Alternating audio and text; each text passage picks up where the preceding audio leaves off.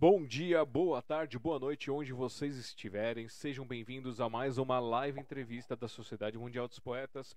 Hoje, 29 de abril de 2021, 8 horas e 8 minutos.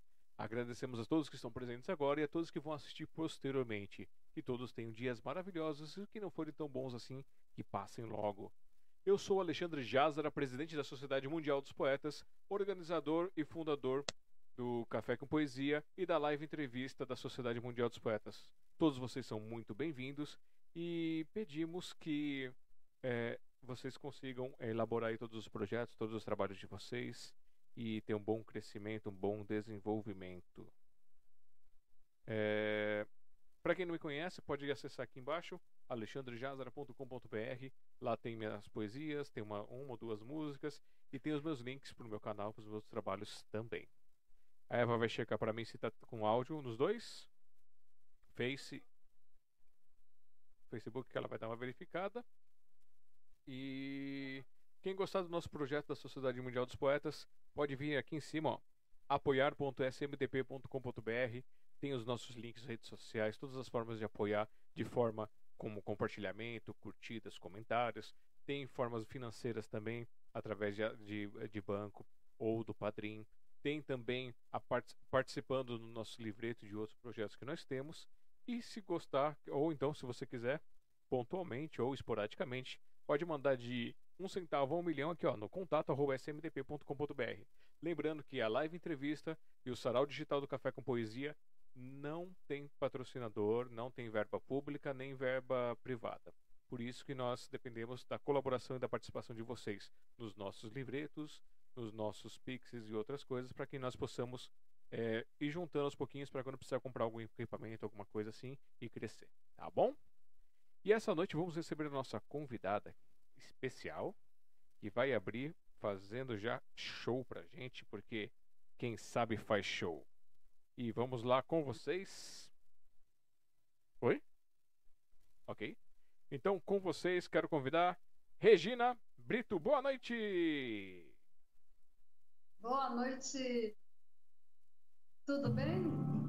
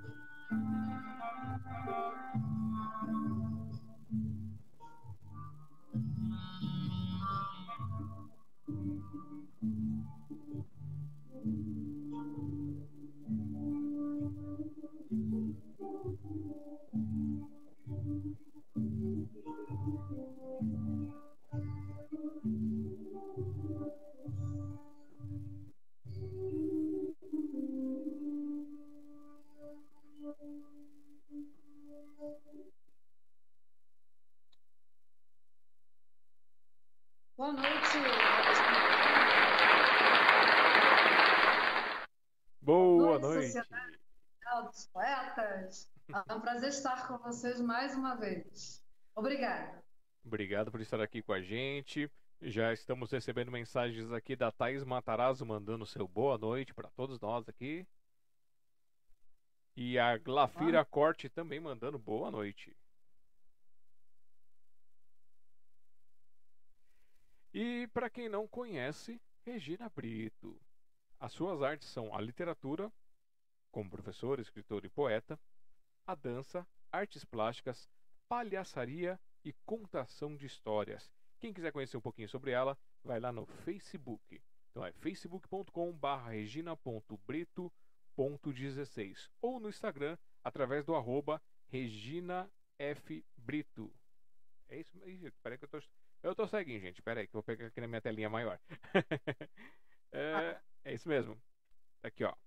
Regina MF Brito, é o arroba dela, ou vai digitar pelo computador direto instagram.com/barra Regina MF Brito. E o contato também por e-mail, reginafb.yahoo.com.br ou pelo telefone WhatsApp que é o 5521 99622 0860. Boa noite, Regina. Já vi que tá bem aí, que tá toda animada dançando pra gente. Como é que estão as coisas? Hoje estão melhores. Semana passada houve aquele imprevisto, né? Mas tudo bem. Que maravilha. Então eu vou te pedir para você fazer aí o seu, seu um, dois minutinhos de pré-apresentação para depois a gente começar as nossas perguntas. Então a tela é sua. A pré-apresentação que você fala é? Quem é a Regina Brito? Regina Brito é uma pessoa que é como um coqueiro, balança, mas não cai. A prova é que estou hoje aqui. Então, Regina Brito foi uma professora, sempre fui escrevê-la. E Regina Brito, os momentos de alegria e de tristeza, para ela é muito importante dançar. Danço para espantar a tristeza, danço quando estou alegre e dançar para a minha vida. Escrever para mim, é o acompanhamento de tudo isso que acabei de falar agora. Certo. Então essa, então, essa é a nossa primeira apresentação da Regina aqui. Lembrando que a partir deste momento a Regina faz parte do nosso clube especial do hashtag Vírus do Amor. Então as artes dela, o trabalho dela também agora fazem parte desse vírus que nós temos que contaminar a humanidade com amor através das múltiplas artes que cada um pode trazer para vocês. Muito obrigada. Regina, é... Eu, dessa, você tem, colocou todas essas suas artes aqui como as suas artes é, culturais que você pratica, mas qual delas veio primeiro? A professora, a escritora, a poeta, a dançarina, a artista plástica, a palhaça, a contadora de histórias, qual delas foi, foi a primeira? E eu acho que foi uma junção de tudo. Tudo isso. Desde criança. Desde criança? É. Por quê? Porque eu lia muito e depois eu contava histórias, ouvia histórias, eu adoro ouvir histórias. Até hoje eu ouço várias histórias. Eu tenho um projeto social de visitar abrigos, orfanatos, com contação de histórias, com dança, com música. Então, lá no, no orfanato, a gente transforma a tristeza da criança em alegria. A tristeza do idoso, com a contação da vida dele, em alegria. Vou contar uma passagem rapidinho. Ok. Bem, num local que eu visitava sempre, né? A pessoa agora já passou para outro plano havia uma senhora que filha de família abastada, né? Então ela dizia assim, ela foi posta lá pelo filho e abandonada. Mas aí ele deixou uma carta para ela dizendo que viria visitá-la na semana seguinte, que era a mãe que ele mais amava no mundo, a pessoa que ele amava, que ele adorava, que o criou, que o fez dele uma grande pessoa, é uma grande pessoa, uma grande personalidade. E toda vez que eu ia lá visitar o pessoal, ela dava aquela carta que eu já sabia de cor. E eu dizia: aguarda, aguarda porque ele está chegando. E aí eu sabia que eu estava transmitindo para ela uma esperança, que essa esperança durou oito anos. E ele não apareceu lá. Então, esse projeto é um projeto que, para mim, conta muito. E de acordo com o local, eu vou adaptando as histórias, pessoas. Até um livro infantil meu que eu escrevo serve para adulto, serve para um orfanato, para qualquer local. Essa é assim, de acordo com a circunstância, há uma adaptação. Certo. Aí eu começando com o meu certo de novo. A Eva hoje vai ficar brava comigo. Cada, cada, cada live eu, eu, tenho, eu tenho um vício de linguagem. é, dando boa noite para você também aqui, dizendo que é um prazer em revê-la, o Edson Lemos. Ah, sim, meu grande amigo. Um abraço para você, que honra. Bom, como você me disse que começou desde pequena fazendo as suas suas sete artes ou mais, com é, essas, essas artes elas foram inspiradas por quem? Quem foi a primeira pessoa que te inspirou? Foi dentro do seu, do, da, da sua família? Foi fora da família? As minhas artes? Isso, quem inspirou as suas artes quando pequena? Quando pequena? As freiras opressoras. Daí que começaram as minhas artes e fui expulsa, porque eu, eu as imitava. Então, um dia, imitando uma delas, era a Madre Superior, ela me convidou, falou, mandou chamar minha mãe, eu fui é, convidada a sair da escola. Mas eu aprendi boas maneiras, eu tenho um lado bom na história.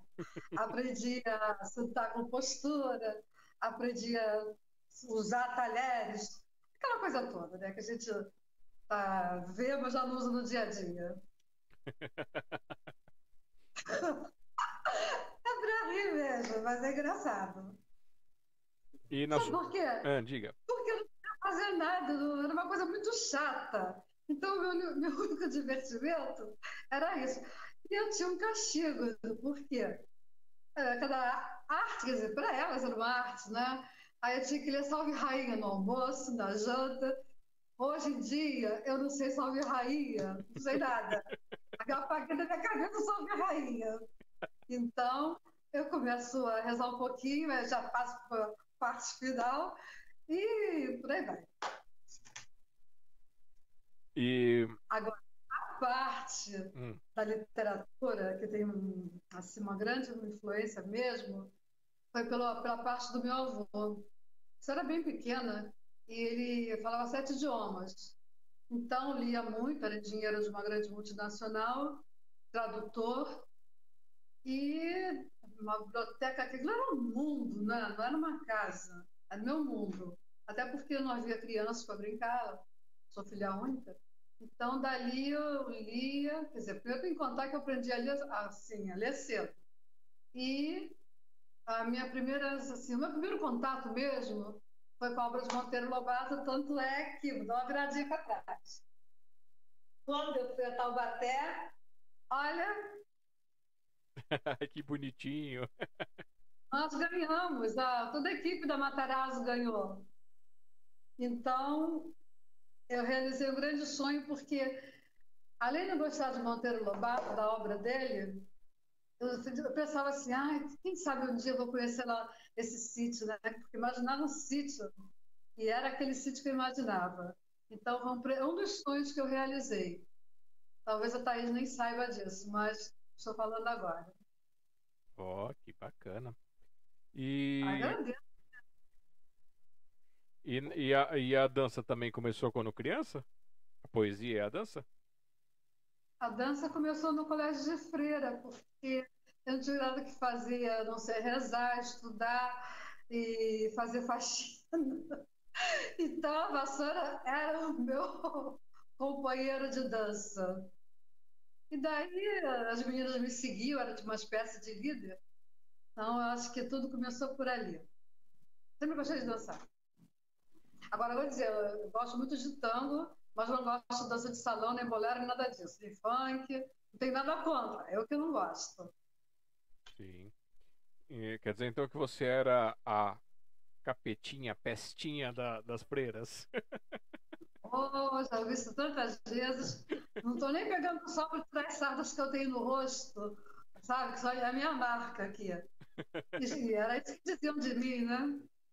É, não, imagino, né? O, o, como, é, como é que era a linha de pensamento. Minha avó me contava, que ela estudou em colégio de, de freira também, ela me contava algumas coisas, só que minha avó já gostava, né? Ela tinha uma visão já de gostar, de aquela coisa toda. Mas ela também era quietinha, né? Era uma pessoa quietinha. Não aprontava muita coisa. Alexandre, eu era quietinha. Eu só tinha ideias para animar um pouquinho, não, Ah, mas pro, pro ambiente que era, você, você estava, não era quietinha, não. Eu era quieta assim, tô quietinha. Mas é isso mesmo que você está falando. E as artes plásticas Mas era também? bom, né? Pelo lado positivo, né? Só pelo lado negativo, não. Era uma excelente aluna. Embora eu não gostasse nunca de matemática. Não Ah. gosto. É, não, matemática eu acho que é uma coisa um pouco complicada das pessoas gostarem, ainda mais da forma que é colocado, que não é não é colocado no, no- como é você vai utilizar lá no dia a dia. Só é jogado número, número, número, número, número e não te mostra pra onde vai, que nem muitas coisas, né? O pessoal joga muita informação e não te diz pra que que serve ela. Isso que eu sempre falei, tá aí, gostei de você. Porque você tá com a mesma ideia que eu.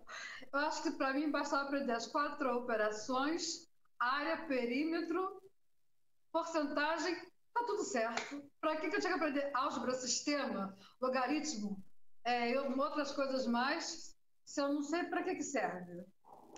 É, é, Aí que eu caí na humanas, vem a, a resposta da outra pergunta: por que literatura? Porque eu sempre gostei de ler, odiava matemática, química e física, ainda fui fazer o concurso, agora é Enem, né? antigamente era vestibular. Então, o ano que entrou tudo isso, eu falei: agora eu vou me ferrar. E foram as matérias que eu mais estudei. Eu acho que eu decorei, porque eu ficava testando, né? E aí, em matemática, eu tirei 9,8, que eu tirei em terceiro lugar na época. E as outras eu não estudei, foi tudo assim, já que eu gostava, né? Então, meu lado de literatura, por isso, é aquela influência dos livros, das histórias.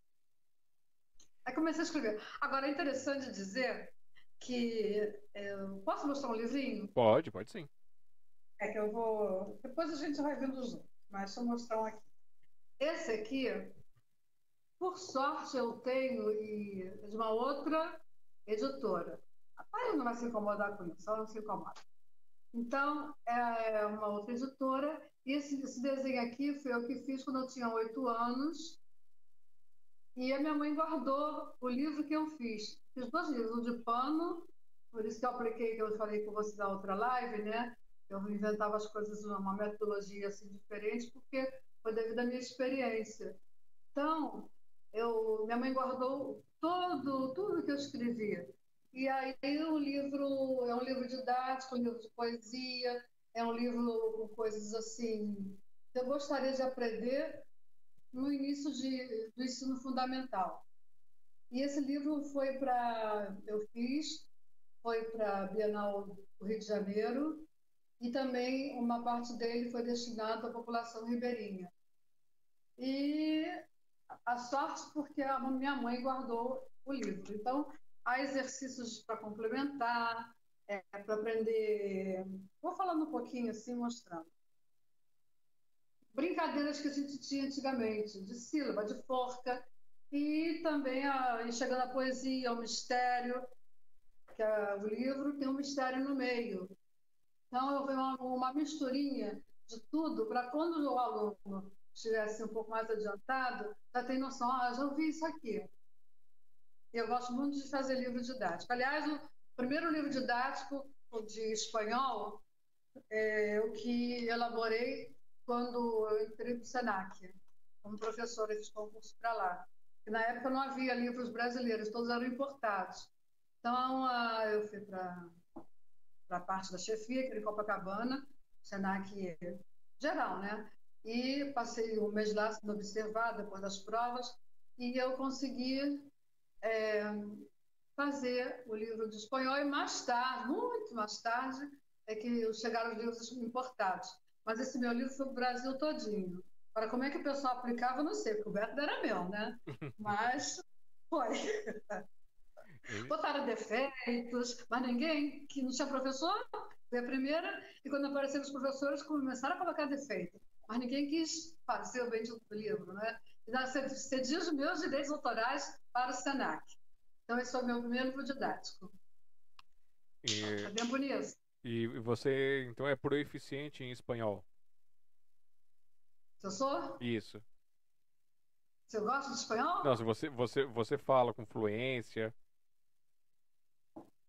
Ah, a mí me encanta la lengua española, me encanta toda la música española, los hombres españoles, las mujeres españolas, los niños también. O sea, mi universo de hablar español es una cosa muy constante. Imagina mis manos aquí, está el tiempo todo, ¿no? No me quedo aquí tranquila, tengo que hacer todo, hacer con las manos lo que quiero hablar. Es eso. Quem sabe faz, hein? Deixa eu ver do programa, tá? E, e quais outros idiomas você, você também domina? Eu não domino idioma outro nenhum. Eu consigo, eu consigo entender, mas falar não falo. Mas se tiver um aperto, por exemplo, aí eu vou ligando uma palavra a outra, porque a pessoa falar, eu digo yes, no, ou encaminho, Eu sei que eu me comunico. Se vira, mas né? eu sei ler, sei ler em francês. Ah, sabe ler em francês. É. Mas já esqueci, nem, nem quero. o que eu quero é fazer um apelo aqui, se eu posso fazer um apelo, já que estou falando, estamos falando de, de espanhol, é que na rede pública do Rio de Janeiro, sempre os alunos tiveram a oportunidade de estudar dois idiomas, inglês e espanhol. Até porque eu acho muito fácil essa coisa de dizer. Fácil não, estou dizendo fácil porque as pessoas dizem isso, né? Mas não é fácil, a gramática é bem difícil. Mas se você está aprendendo o idioma espanhol, espanhol da Espanha, o meu da Espanha. Então, é, como são línguas semelhantes, você pode muito bem ajudar a gramática portuguesa. Mas aí um determinado prefeito tirou né, da grade o espanhol. Então, há muitos professores, todos solteados por aí, fazendo funções que não tem nada a ver com, a, com o que eles fizeram de concurso, e a língua espanhola foi por água abaixo. Então, sempre que eu tenho oportunidade de falar isso, que eu não estou falando contra o prefeito, e chegue até os ouvidos dele, e ele repense no que ele fez. Se o Mercosul acabou, não há problema. Pense nas crianças porque tenham, tem enganando, porque tenham a chance de estudar em dois idiomas. Porque nas escolas particulares isso continua. Estou falando de, em termos de município. Então, a bandeira que eu sempre tento pedir ajuda, os pais falarem, ah, tem, estamos sem aulas agora, né? Mas já tem uns, muito tempo. Não, é, é importante sim ter, ter o conhecimento de mais idiomas, até pelo mundo do jeito que vai caminhando hoje, porque a, a, apesar a, não, não tem isso aqui, mas pela internet você faz contato com o mundo inteiro, você interage. Há muitas profissões que estão vindo aí, que profissões que já são realidade hoje e outras que estão nascendo, que você vai precisar ter um segundo, um terceiro idioma para poder interagir. Então é muito, é, é muito importante. Agora, eu fiquei curioso com essa, com essa sua visão do, do espanhol ajudando a, a, o idioma português. Eu, eu já fiz um, um cursinho digital assim de espanhol e eu confesso que confunde um pouquinho assim. Não é, não é tão confuso quanto você querer estudar espanhol e italiano ao mesmo tempo, que aí daí dá nó na cabeça. Mas espanhol e Aí português eu acho que é, é, eles são bem semelhantes, mas tem algumas coisas que confundem. Então assim, eu, não, eu não consegui enxergar nessa tua fala como é que uma coisa poderia ajudar a outra. Você consegue me explicar um pouquinho melhor? Só as semelhanças linguísticas, porque as palavras são iguais, mas com significados diferentes. Como, por exemplo, correr. C-O-G-E-R. Mas uh, um G mas o som é com dois R's. Me vou agora a correr um vaso de água, sim? Então, isso é um vaso de água, e não um vaso sanitário, nem um vaso de plantas. Uhum. E correr, estou correndo, correndo, correndo, este vaso para beber a água. Aí, isso é semelhança na audição, mas que ah, significado é outro. Hum. Agora, se eu posso explicar, bom, que tal? Vamos a correr, sendo na gimnasia, um, dois, três, aí correr, dois R's. E aí, essa, isso aí você vai explicando, entendeu? A diferença. você pode explicar a pronúncia para o aluno, as duas pronúncias, onde a língua está sendo colocada, a respiração, ensinar para gravar, decorar não, apontando. Aqui, aqui, correr, correr. Eu digo assim, é língua catarral, letra catarral. Porque aí você faz. É o G. G com E, G com I. G com A, com O, com U, é gago, Não confundam. Ah, fala cabeça, Regina. Cabeça, língua presa. Porque o C com o Z tem esse mesmo som. Z com A, Z com O, língua presa. Aí o que, que falta de vogal aí? O E e o I. Aí já é a letra C. Então é assim, isso é uma metodologia do ensino. E eu fiz tudo isso na, na no livro do Senac. Como eles foram da aula, eu não sei. Os ensinavam assim. Eu gosto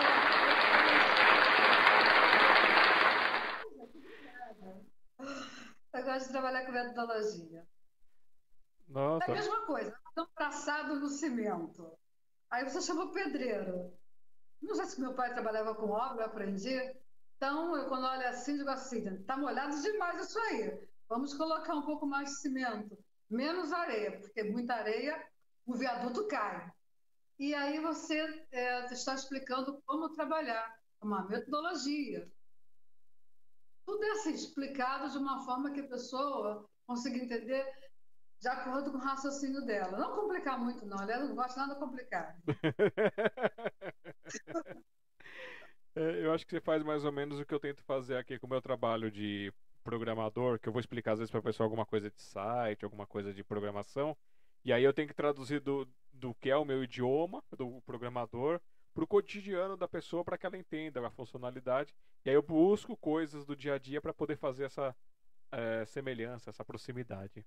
É, mas é isso. Isso é a metodologia criada por você. Ah, já temos algo em comum. Oh, tá Gostei. Pode continuar. Então, até, até, aproveitando o gancho, gente, é, eu tenho o meu canal de dicas e tutoriais, que eu voltei agora a fazer postagem, onde eu comecei a ensinar sobre o WordPress para quem é poeta, para quem é escritor, ou para quem é empresário que quer montar sua página digital, sua presença digital, começar o seu trabalho e está com a verba curta. Aí você pode aprender pelos vídeos tutoriais lá, onde explico passo a passo, devagarinho. Já saiu o primeiro e vai sair o segundo. Quem quiser depois, é só, é só entrar. Eu vou deixar no link dessa descrição aqui o link lá para o canal pro, pro site e do site você tem acesso aos materiais que são bem didáticos dessa forma. Uma forma de ajudar vocês com a minha experiência, com o meu conhecimento, para que todos consigam superar este momento que estamos vivendo aqui. Muito legal. É, aí você, você falou, você citou o seu avô e citou, e citou que as suas artes vieram com as freiras. Mas e seus pais? Eles, eles eram arteiros também? Não. Minha mãe mineira, conservadora, e família assim, bem do interior de Minas, é perto de Leopoldina. Então, dona de casa, imagine se a gente combinava, claro que não. Não é que eu parava no colégio de freiras. Então, mas eu trouxe dela, guardei dela as coisas assim, a arte da culinária, eu guardei dela pintura, aprendi com ela alguns pontos bordados, ou seja, ficou, né? Eu via assim fazer, não que ela me ensinasse, eu via e aprendia. E às vezes um lado recatado, é muito difícil, mas eu tenho esse lado recatado de ficar. Ninguém acredita, mas eu tenho esse lado, gente. É lá da minha mãe. E meu pai era assim, uma pessoa, filho de português, é, gostava de casa cheia, receber as pessoas em casa, não gostava de ir à casa de ninguém e gostava de ouvir muita música. Ele tinha aqueles LPs assim, que dia de almoço, final de semana, família, todo mundo reunido. Quando ficou doente não apareceu ninguém, mas tudo bem, Deus está vendo. Aí ele, eu tenho esse lado assim, da, da, eu chamo de bobice, herdei dele. Ele era super sério, ninguém dava nada por ele, por ele. Mas quando ele falava alguma coisa, inventava umas coisas assim, era o meu ídolo. Olha só.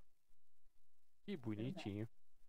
É, ser tímido é meio, meio difícil, mas é, o pessoal não imagina, né, que é, quem, quem se apresenta, quem canta, quem faz essas coisas, que tem seu lado tímido. Existem algumas coisas que a gente é mais tímido, mais reservado.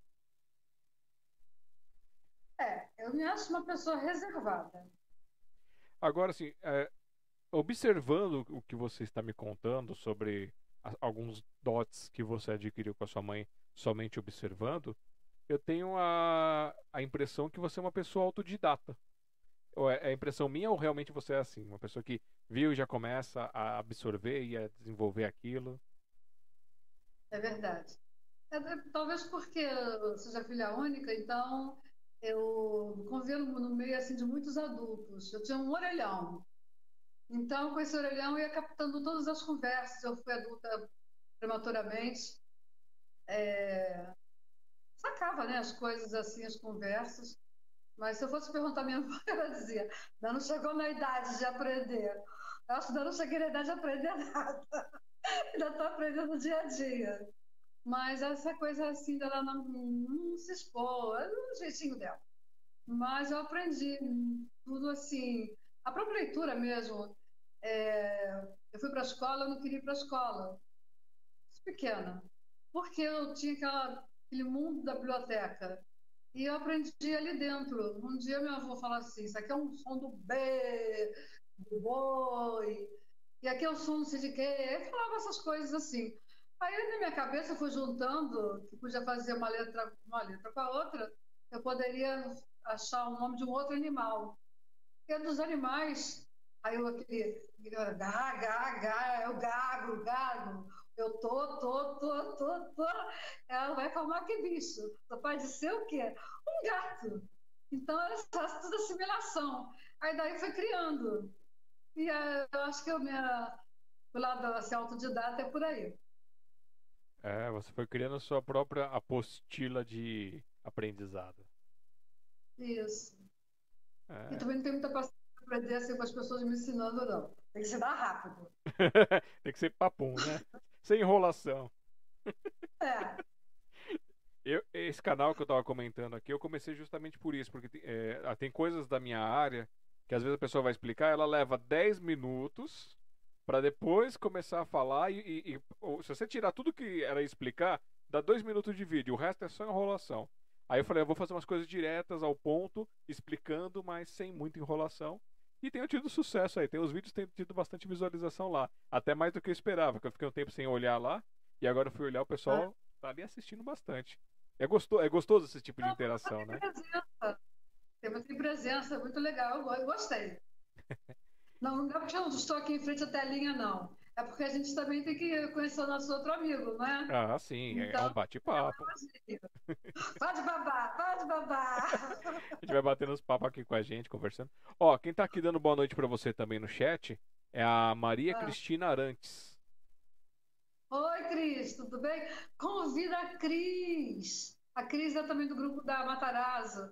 Ela é cantora, compositora, poeta, professora, e uma, a Cris é demais. Uma ótima pessoa.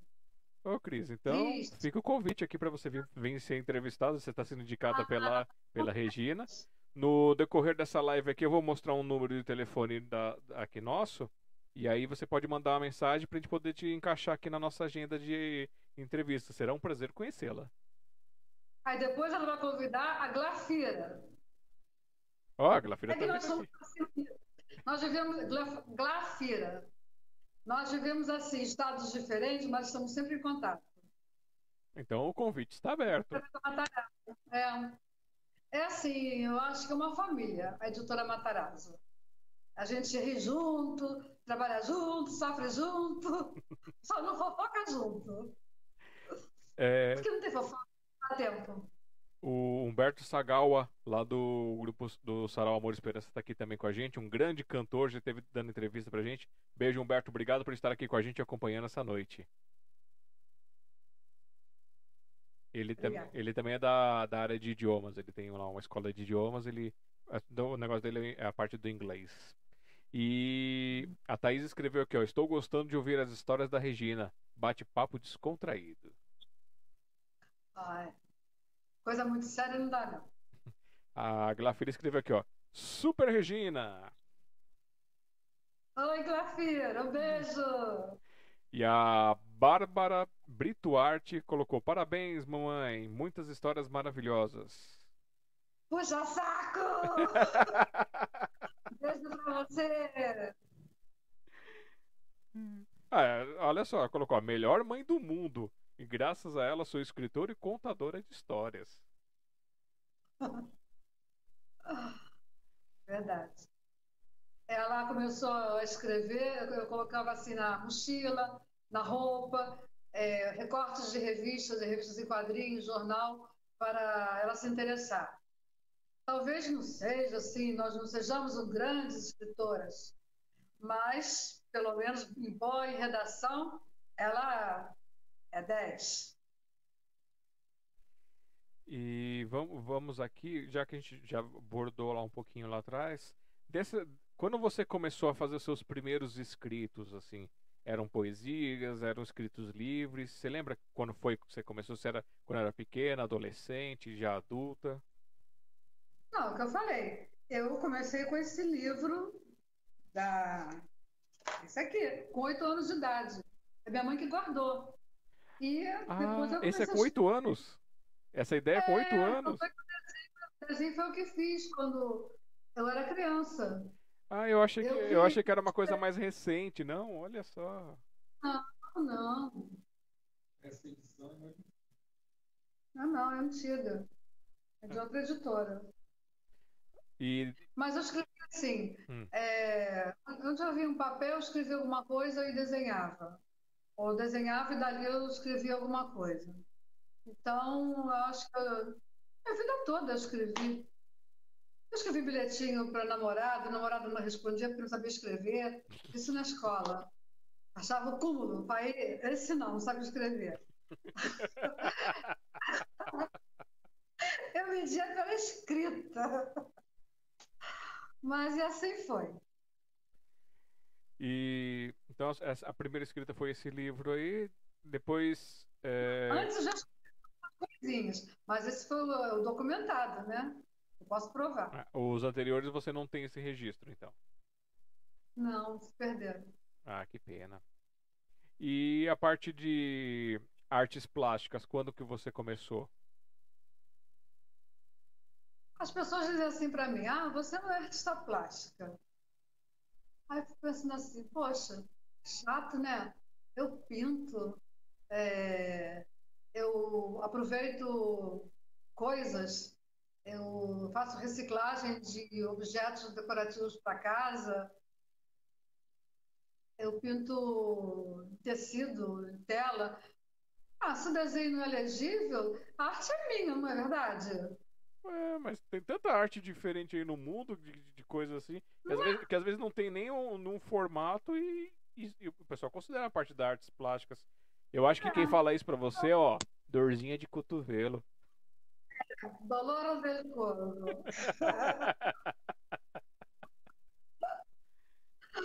Então, eu também não esqueço o que vale de mim, não. Eu tenho, eu tenho uma censura dentro de mim, sabe? Então, o que fala é, é aquilo que eu digo: ninguém paga minhas contas. Ah, deixa eu viver, gente. Eu sou feliz, né? E qual foi a sua primeira arte plástica que você fez? Ah, que eu não tenho, eu tenho lá em Paquetá. Eu não tenho nada. Não tenho. Ah, mas... Ah, me ah, tá. Só uma pequena amostra. O meu querido, esse quadro aqui era um quadro que ele não gostava, aqui embaixo. Uhum. Então, ele reclamava. Aí eu falei, eu vou jogar a tela fora? Não. Aí colei o retrato dele, fiz uma composição aqui, um sol com o olho, uma cachoeira, cada um vai entender de uma forma, né? Eu, eu gosto muito de mar. E mar, ele está com a camisa dos bicos. E aí é como se ele estivesse saindo dessa água toda. Uau! Fio, fio. Então isso não é arte plástica. Vai me dizer que não é. Sim, faz parte das artes plásticas. Colagem, montagem, pintura, é tudo arte É. plástica. Eu sou artista plástica, pronto. É. Mas não, eu- mas tem coisas mais eu desenhei, já pintei. Já fiz direitinho. assim. Mas você lembra qual foi a sua primeira arte plástica? Se foi um desenho, se foi uma pintura, se foi uma colagem? Não, foi um desenho. Qual que era o Mas- tema dele? Ai, gente. Pode falar nesse horário? É quando eu vi um homem nu. Aí eu fiquei assim tão abismada, porque que como era diferente da gente? Tinha algo pendurado.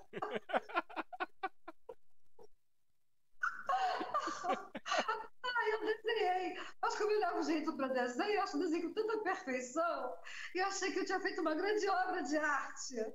E é, hoje desenho na escola, já era outra escola, tá? Aham. Aí, meu desenho, quando eu mostrei, direção. Aí minha mãe foi chamada da escola. Ou seja, sempre eu fui chamada à escola. Então aquilo fez com que eu ficasse algum tempo sem desenhar nada. Mas eu achava que foi uma coisa tão linda assim, saber desenhar o outro. Gente, não é? É, é que eu me lembro porque eu fui expulsa. Aliás, eu fui expulsa de todo lugar.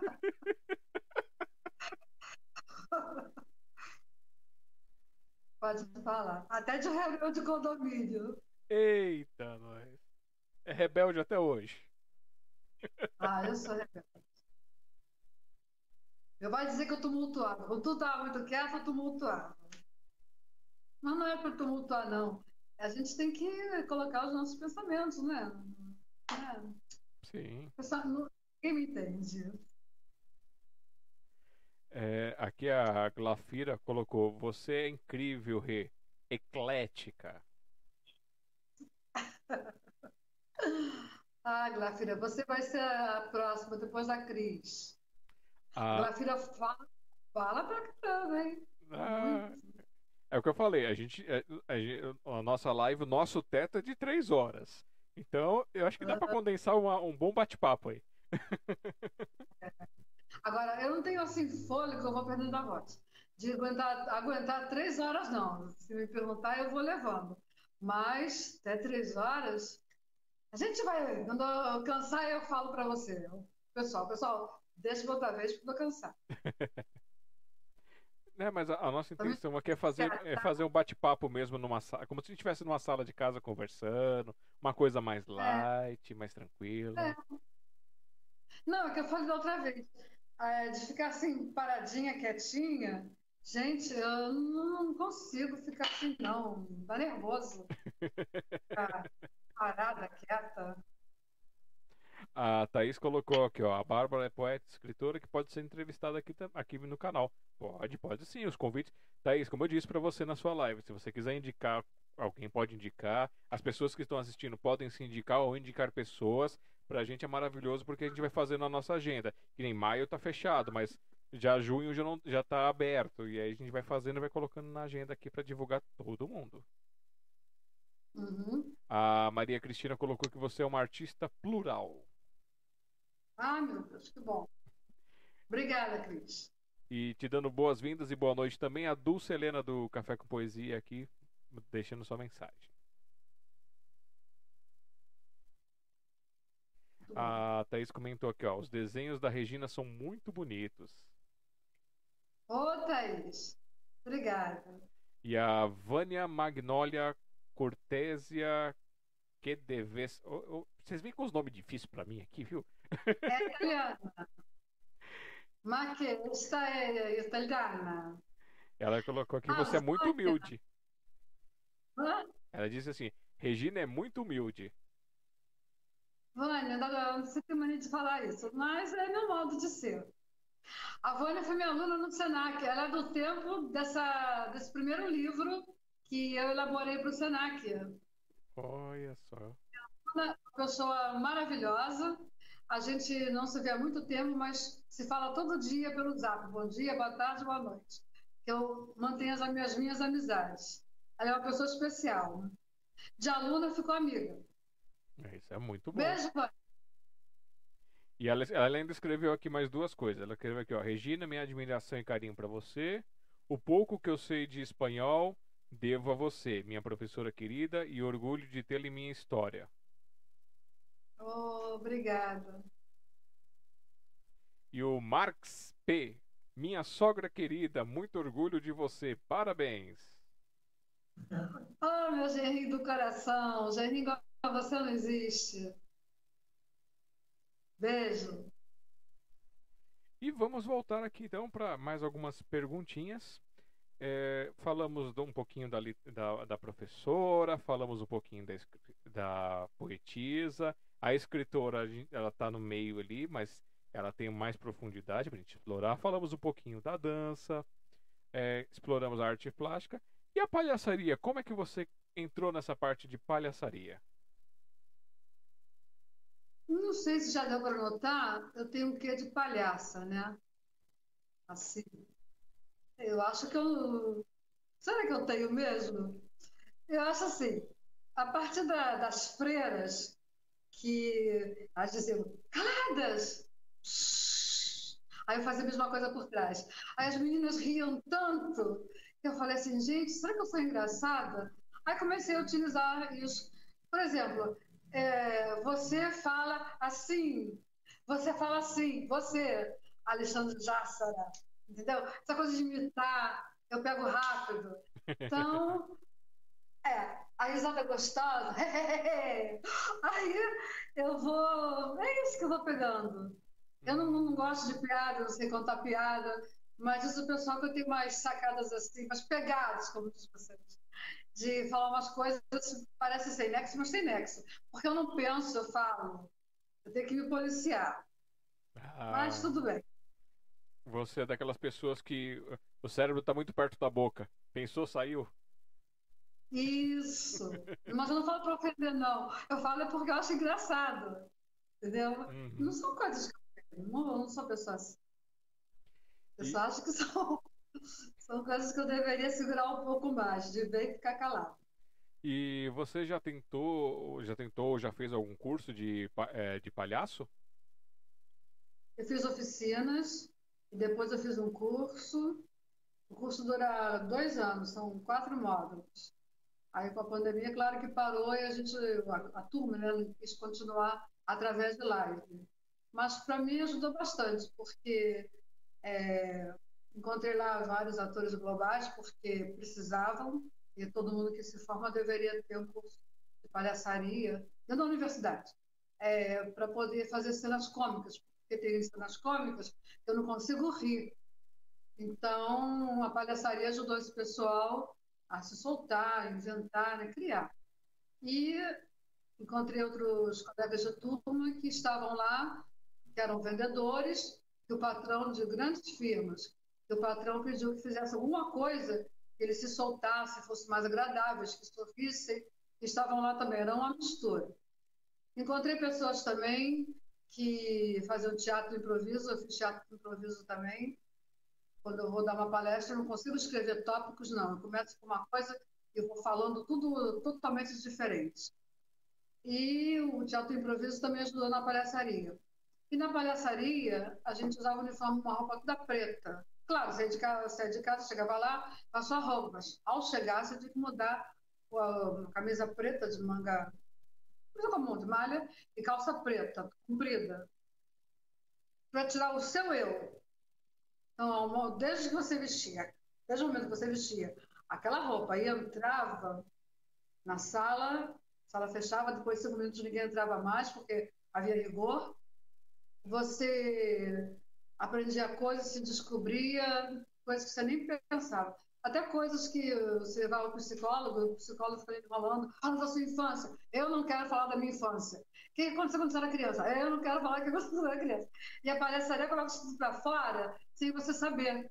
De repente, você está pensando que você está lá para rir, você está chorando porque tocou num ponto fraco seu. Mas brincadeiras, não são brincadeiras, né? Sequências de, de trabalhos. Então, eu recomendo que quem puder fazer, gostar, quiser conhecer, se conhecer, né? ou melhorar no seu trabalho, ou quem trabalha com público, deveria fazer uma oficina. Hum. Vai um abraço aqui para o professor Rafael, que é o palhaço Mussarela. Muito interessante. E essas pessoas desse curso da palhaçaria, eles tornaram-se de alguma forma histórias ou poemas que você escreveu, assim, vem escrevendo? Eles tornaram-se personagens de uma inspiração? Isso aí gerou uma antologia. Eu falei, Thaís, eu estou fazendo um curso. E era uma, no ano, não, o ano anterior, aliás, o mês anterior ao Dia do Palhaço. Então, aí eu falei, ah, vamos fazer uma antologia, porque, de repente, o que eu escrevo é uma coisa assim comum, mas no grupo a gente não conhece todo mundo, né? Deve ter um, um escritor que conheça várias histórias de vários palhaços, que até no curso a gente não tinha muita teoria, não. Não tinha, de modo geral. Olha, a Thaís e eu, nós achamos que ficou espetacular. E esse livro serviu de base para, até para os nossos professores. Quer dizer, de aí no caso de outras oficinas, não dessa que eu, estou falando. Vários alunos compraram, a gente começou a conhecer o que era a história da palhaçaria, como começou, e houve, assim, parte de pesquisa, é, contos, que mais que escreveram? Poemas. Eu escrevi a parte inicial, já falei até na outra live, né? Que para ser palhaço, não precisa fazer curso. Olha isso no espelho, nasceu um palhaço. Uou. Então, mas esse é meu pensamento, entendeu? Uhum. Não é poesia, né? É nada de tem a ver com a parte de literatura, não. É o que eu penso. A gente olha assim para o espelho, faz uma careta, ah, tem um palhaço ali, olha, só fazer a careta. Mas porque as pessoas não se olham no espelho, não, nem conhecem a ruga que tem, eu vejo que dá uma que nasce. Eu não uso botox, não, tá? Mas quando precisava botar. Aí eu, eu reparo tudo. Então, estou perdendo tempo? Não, estou me conhecendo. E é isso que o curso de palhaçaria faz. Conheça-se. Conheça-te. E é isso. Aí eu escrevi isso, porque eu achei que era a frase do meu pensamento. E dentro do livro eu escrevi uma. que eu não tenho o livro do, da palhaçaria, não porque eu encomendei a Thaís, e vendi no curso os livros. Ela gosta dessa antologia também. Fala aí, Thaís, pode falar. É, essa, esse livro da palhaçaria, ele é encontrado, então, através da editora Matarazzo, o pessoal consegue encomendar? Isso, é. Então, eu, vou, eu vou pedir então para Thaís, quando esse vídeo ficar disponível, coloca o link lá para poder a pessoa acessar no, num comentário, deixa um comentário lá com o link para as pessoas poderem adquirir esse e outros livros dela também que aí ajuda a gente a, a complementar. E a, a Bárbara, ela colocou aqui, ó. Mamãe arrasa nas artes plásticas. Tem vários quadros pintados. Nós temos o arroba maluca manda. Ma, nossa, como é que é? Maluca. Madama. Maluca Madame. Ah, Maluca Madame Atelier. Isso, é, tá vendo? Nem, nem, nem com auxiliar do lado. e aí, eu vou pedir para você também, Bárbara, colocar depois no comentário, porque como o chat, às vezes o YouTube some com o nosso chat, então coloca lá no comentário, porque eu posso depois juntar as nossas descrições aqui para dar uma força para vocês a divulgarem também este projeto. Então é uhum. é arroba malu, cadê em cima? Arroba maluca madame atelier. Vamos lá no Instagram, vocês podem conhecer as obras e adquirirem também com a Bárbara que gerencia lá os, as artes plásticas da mãe dela. E ela depois fala que não é artista plástica. É só inveja, eu já falei, é só inveja dos outros que não querem que você seja.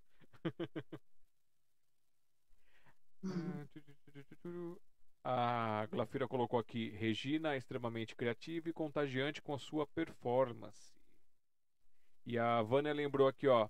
E o nosso curso de português, esqueceu? Hum. Tan, tan, tan. Lá no Senai, muito bom. É, no momento eu não penso assim, dar aula, entrar mais assim, dar aula em universidade. Eu trabalhei na FAITEC, que é uma escola técnica, trabalhei na Universidade Católica Santa Úrsula, trabalhei em duas prefeituras, num colégio do Leblon que era assim, dizia a diretora, aqui é classe A, A, A, A. Aí eu falei, então é ao quadrado? Ao... Porque era tanto A que ela falava. Então, eu trabalhei em comunidade, ou seja, eu já passei por todos os lugares. Eu trabalhei numa escola, quando foi implantado a língua espanhola, na, fiz um curso para professora de língua espanhola, em Maricá, região dos lagos, de praia, né? Então, só para que eu me lembrei agora. Aí eu tinha que dividir a sala, os alunos tinham que escolher porque era ensino médio. E aí a diretora falou assim: ah, você vai ter que dividir a sala com a professora de inglês. E a professora de inglês não queria deixar da aula. E nós dividimos a turma. Quem quer inglês, fica do, do lado. Quem quer espanhol, do outro lado. E ela não queria. Bom, eu comecei a dar aula. Aí eles acharam fácil, escola fácil, eu tirar 10 no Enem, não sei o quê. Aí continuaram uns 10 dias. Quando começou a parte de verbo e essas semelhanças, aí todo mundo voltou para o inglês. Mas quem ficou com a parte de espanhol os três anos, gabaritou. Olha. Isso foi uma coisa de mim porque eu fiz a total da metodologia, né? Uhum. De como trabalhar o que parece não é. Desconfia. Olha só, com, mostrando o, o, talento da criatividade e da educação unidos ali para trazer conhecimento. E quero te dizer que nós chegamos na nossa primeira hora de live. Deu uma hora e três minutos que já estamos aqui em live, conversando, batendo papo. E você, separou, você preparou mais uma coisinha especial para nós aí, não é? Então conta pra gente. Ah, é porque você não falou das danças, não é? Eu falei que a dança para mim é tudo. Então, eu não posso sair desse local aqui, embora de uma sanfona aqui, uma máquina de costura aqui. E eu estou muito apertadinha aqui, não dá para me mexer muito, mas eu fico sentadinha e aí eu não posso deixar de também homenagear o meu povo cigano, que eu gosto muito. E então eu vou fazer o seguinte, eu vou colocar a música, é só um minutinho só, né? porque o espaço é pequeno, tá bom? Com licença.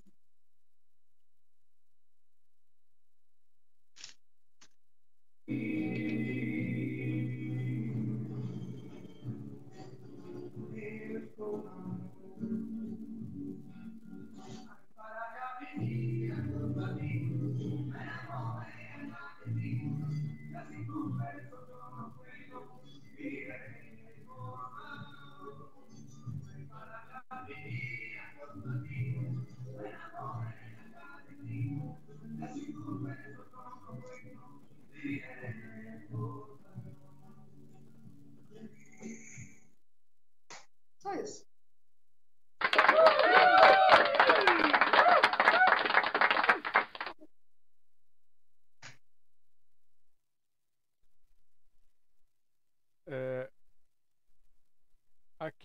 então a gente chegou aqui no, na linha da contação de histórias. Eu estou seguindo uma linha, mas a gente nada impede de a gente ir para os pontos para frente para trás, não tem problema nenhum.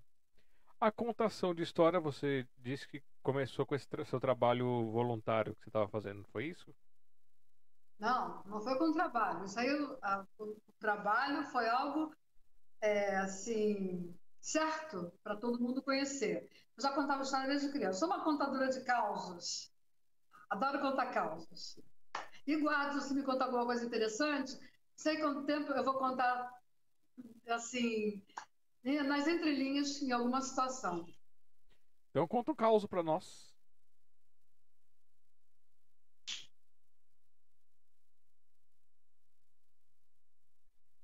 Deixa eu me lembrar.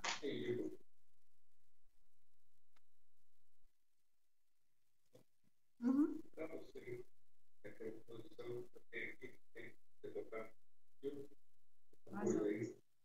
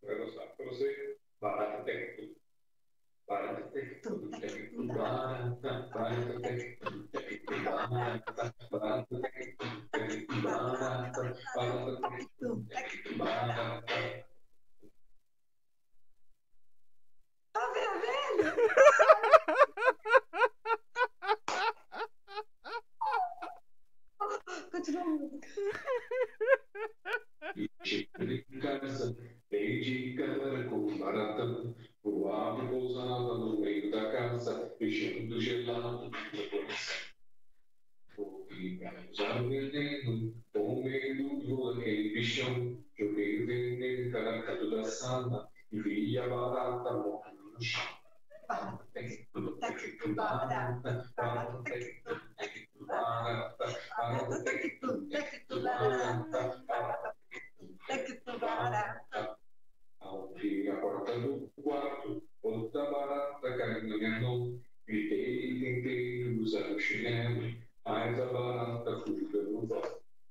Procurei todos os lados, mas nada de achá-la então, fui no banheiro, quando surgiu uma barata no chão. Thank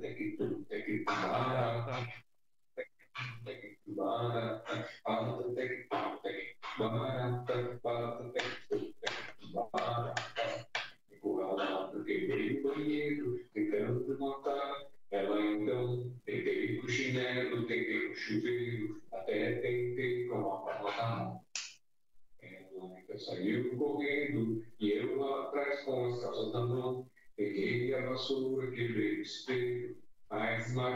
Esmaguei a barata no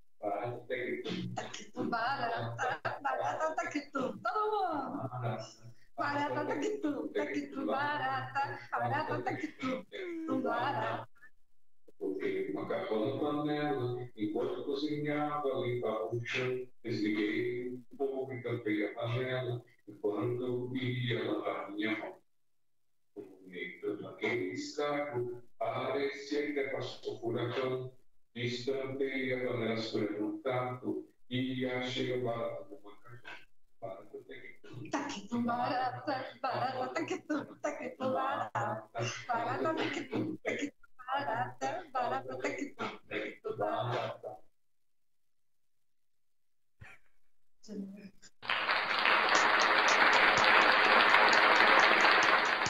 Essa eu não esperava. Essa música é do Alexandre. Bom, a partir dessa música, que eu amei essa música, quando eu faço as contações de histórias, com outras pessoas também, aí no meio das contações de histórias sobre a Dona Baratinha, quem quer casar com a Dona Baratinha? Coitada, a Dona Baratinha, ali exposta, pedindo casamento, porque ela tem dinheiro na caixinha. Ora, eu não vou mais usar essa música. Muito manjada. A partir de hoje, eu vou cantar Barata taquitum, taquitum, barata, barata taquitum, taquitum, barata. Então, veja bem, só não gostei de matar barata, coitadinha, que ela ficou com as perninhas para cima. Entendeu? Mas aí eu vou pegar o gancho que fizeram com a barata, um baratão, depois a barata no fogão, a barata no banheiro e com chinelo. Gente, é muita maldade com a pobre da barata. Não se faz isso com a barata. Por favor. Eu estou aqui comovida. Os insetos também são seres vivos. É isso que eu vou explicar para as crianças. Por quê? Porque é o outro lado da história. Daí, se você desenrolar muito da história da Dona Baratinha, novo contribuinte para a nova história da contação de história.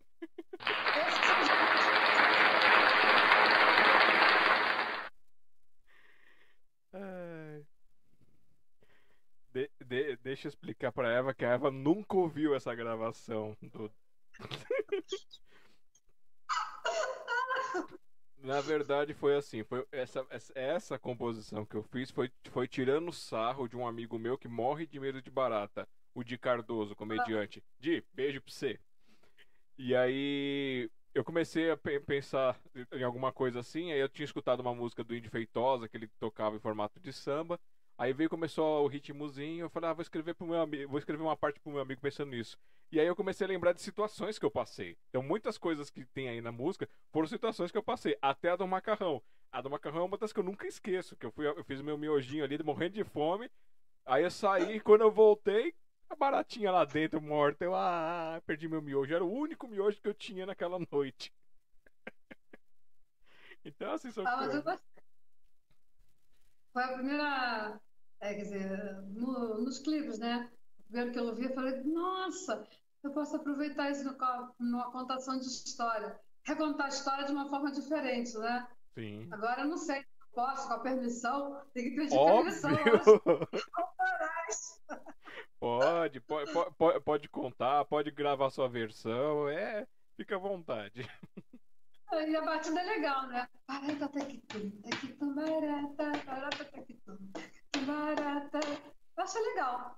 É, é. E foi tipo improvisado no, no, no, no, celular. Eu falei, ah, vou pôr uma fotinha, vou colocar aqui, deixar rolando. Aí eu mandei pra esse meu amigo, ele deu muita risada. Mas é. Nossa, foi uma surpresa muito agradável. Obrigado, obrigado. Essa foi uma grande homenagem. Gratidão. Verdade. é isso. Ah, você vê então, vocês que gostam de contadores de história, Aí olha só, ela conseguiu pegar uma coisa, transformar e fazer de uma forma muito diferente. Então, quem quiser, pode chamá-la para fazer as participações. Aí tem vários grupos de contação de história. Ai, ai. E falando em contação de história, cadê o seu livro do gato pra gente mostrar pro pessoal? Ah, calma aí. Antes do gato, existia esse aqui. É, tá dando luminosidade. Esse aqui eu desenhei, a Garça. Por que a Garça está triste? Da editora Matarazzo. Agora, a contracapa é uma folha que é própria da região da Ilha de Paquetá, aqui no Rio. Eu moro metade em Paquetá e metade no Rio. Aqui porque tem os nove gatos. Então, a garça é essa aqui. Aqui está ela de outra forma.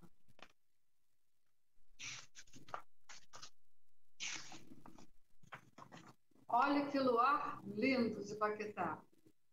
em frente à minha casa. Né? Outra coisa que eu não tenho assim, muita preocupação é de escrever muito, assim, de usar muito texto. Isso na parte infantil. Uhum. Porque posso explorar de acordo com o público é, de uma forma. Então, porque a garça está triste, aqui no mar tem muita sujeira poluição. O livro trata da poluição ambiental, ele trata da tristeza da garça. Aí eu personifico a garça como se fosse o ser humano com suas tristezas, não com a poluição. Aí a gente vai na história, no caso, né, meu modo de fazer, contar essa história, de acordo com o público, eu vou usando o que está acontecendo com cada um. Se fosse num abrigo, eu diria: Ah, não fica triste, não, vovó as pratas vovozinha. Não, vovozinha. Não quer se juntar, não quer comer, não quer se juntar ao grupo. E a história da garça é isso. Então, se junta o grupo, as suas amigas, vamos, vamos conversar alguma coisa. Aí daí a gente desenrola, vai se soltando. Pelo menos aquele dia eu sei que eu consegui ganhar um pontinho com elas. Se fosse com uma criança, as crianças né, que não conseguem se ambientar, aí seria uma situação parecida. Com uma idade maior, infanto juvenil, adulto também, mostraria, não é? O local e ela continua atriz. Essas pedras foram, assim, antigamente lá na ilha, ela era coberta pelo mar. E a maré vai descendo, elas vão aparecendo. No final, vai ter mais coisas aqui, vou parar por aqui. Aí aqui a parte das nuvens, né? E ela, tão desiludida, coitadinha, ela voa e se mistura às nuvens. Então a gente não sabe se é real, se não é real, o que, é nuvem, o que, é mar, onde a garça, lado ela foi, e aqui uma poesia. E atrás tem deveres para as crianças pequenas. E a garça não fica mais triste. é, editora Matarazzo, já falei, né? Uhum. Agora, esse aqui é um livro que era um livro bem mais grosso do que esse, era romanceado. E eu fui transformando em poesias. Cortei o livro todinho e aqui tem algumas coisas picantes que eu não posso falar, nem mostrar porque tem fotos. E umas frases loucas assim que eu falo, eu posso. Agora tem que colocar o óculos, porque ele está muito miudinho. É.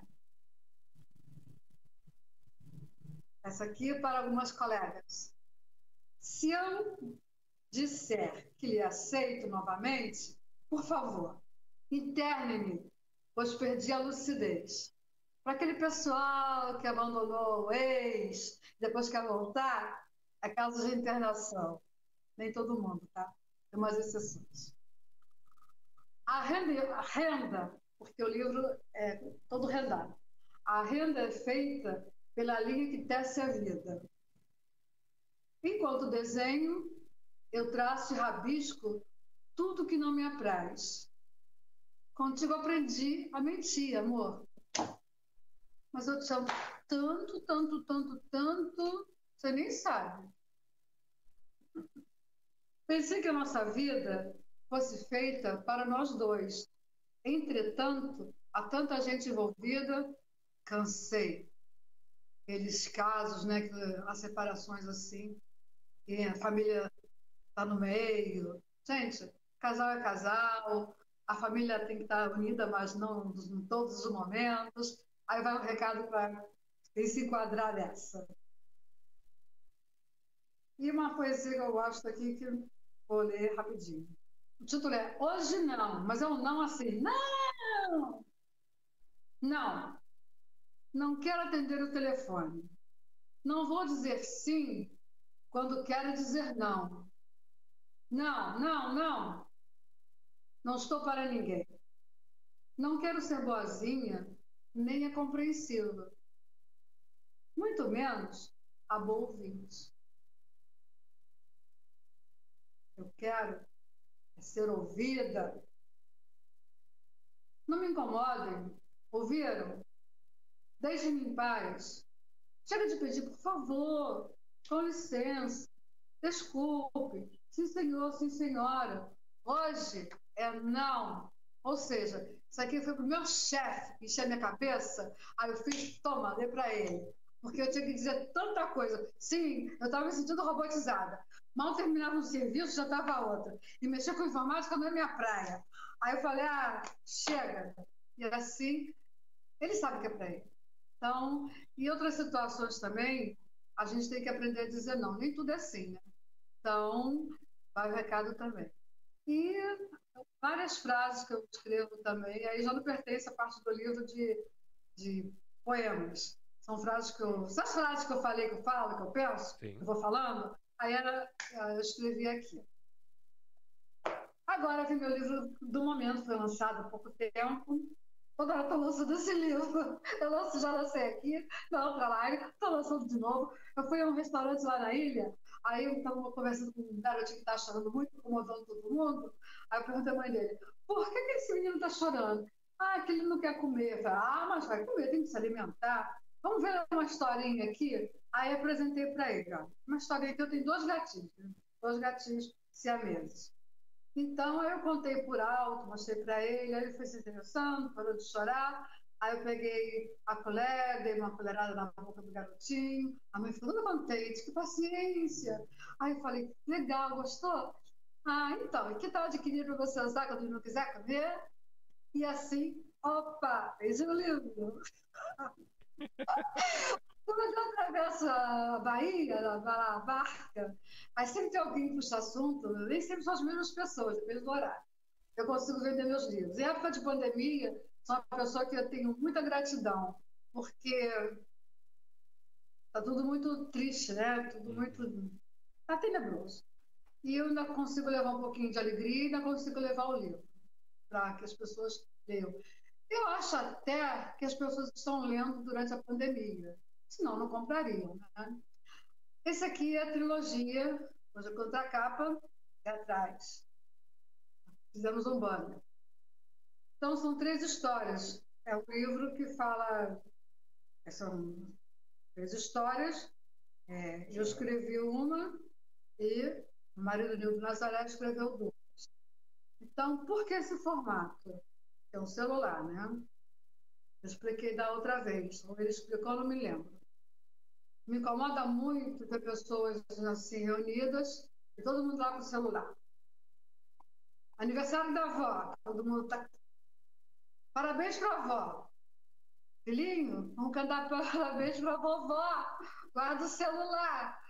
Aí o garoto guarda o celular, mas está aqui jogando. Isso no restaurante. Agora a gente não vê mais, quase não tem restaurante aberto por aqui. É, o casal está namorando, aí o namorado bota a mão assim, tira a foto, depois aparece no WhatsApp. Aí ele vai lá, vai dar um beijinho, cara, guarda isso aí. Então, essas coisas. No metrô, no metrô só eu que estou com o livro na mão, todo mundo com o celular.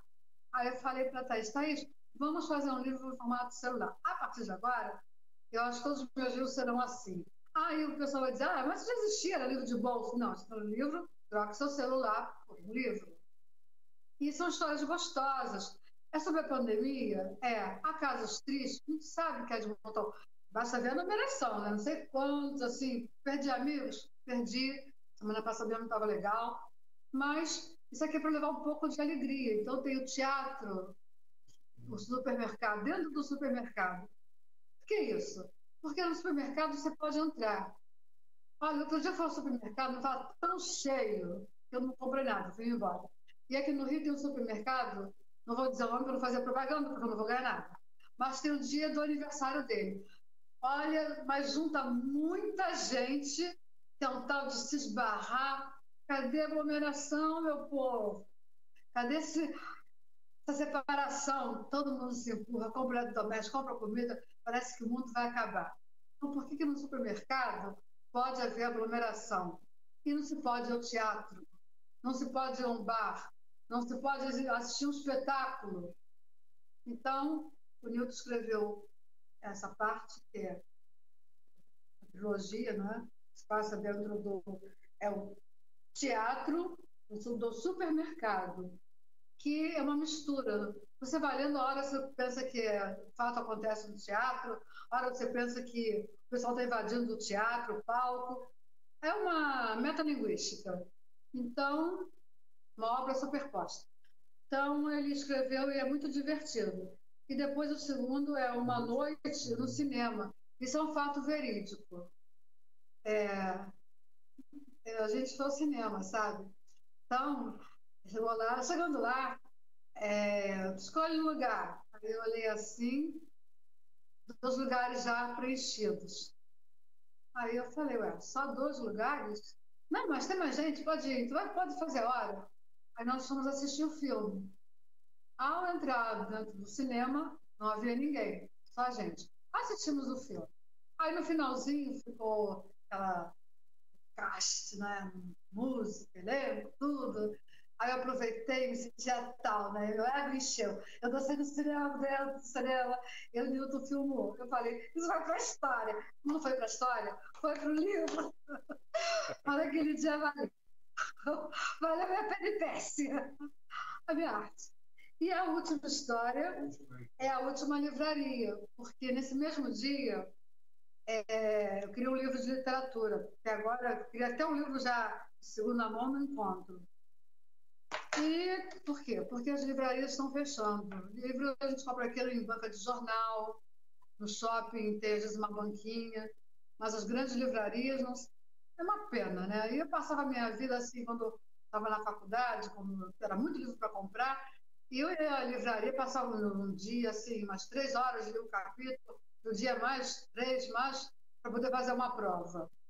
E isso me faz falta, como deve fazer falta muita gente também. Por que fechar as livrarias? Por que, que não pode? Então, são perguntas que é, me façam, se faz, acredito que todo mundo faça, né? Então, por isso que eu digo, você sou uma pessoa abençoada de estar, durante a pandemia, ocupando a minha mente, que eu não ligo nem televisão, para não me sentir assim para baixo. E a gente está produzindo muito material. Como tudo isso passar, tem que passar, tem o... A gente acredita que melhora, tem que passar, a gente não sabe, do futuro. mas que volte não é, os saraus, os encontros né, café da manhã, que voltem também a, as bienais e que tudo volte ao normal. Mas enquanto não volta, cada um vai fazendo o seu possível, né? Pelo menos a gente ocupa a mente exercita os dedos. Assim, no futuro não haverá tendinite. E é isso nossa vida.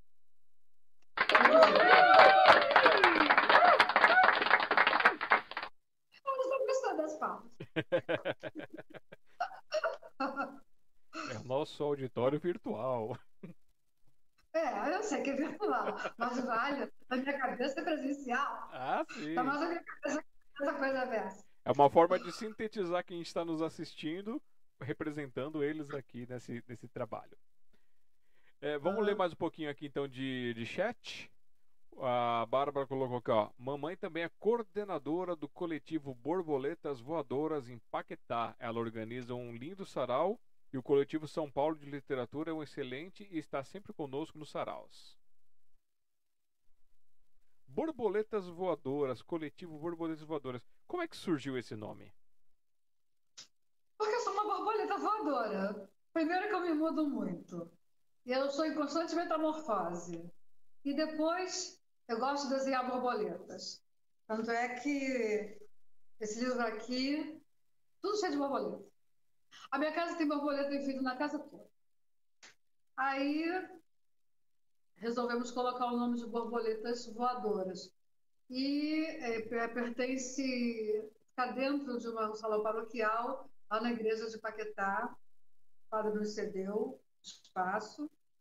E toda vez que. A última foi em 2019. Foi a Feira Literária, Flipa. Nós fizemos. A, juntamos o coletivo do Rio, que é esse, com o literário de São Paulo. A turma toda de São Paulo veio para o Rio. E foram três ou quatro dias de feira, de vendas.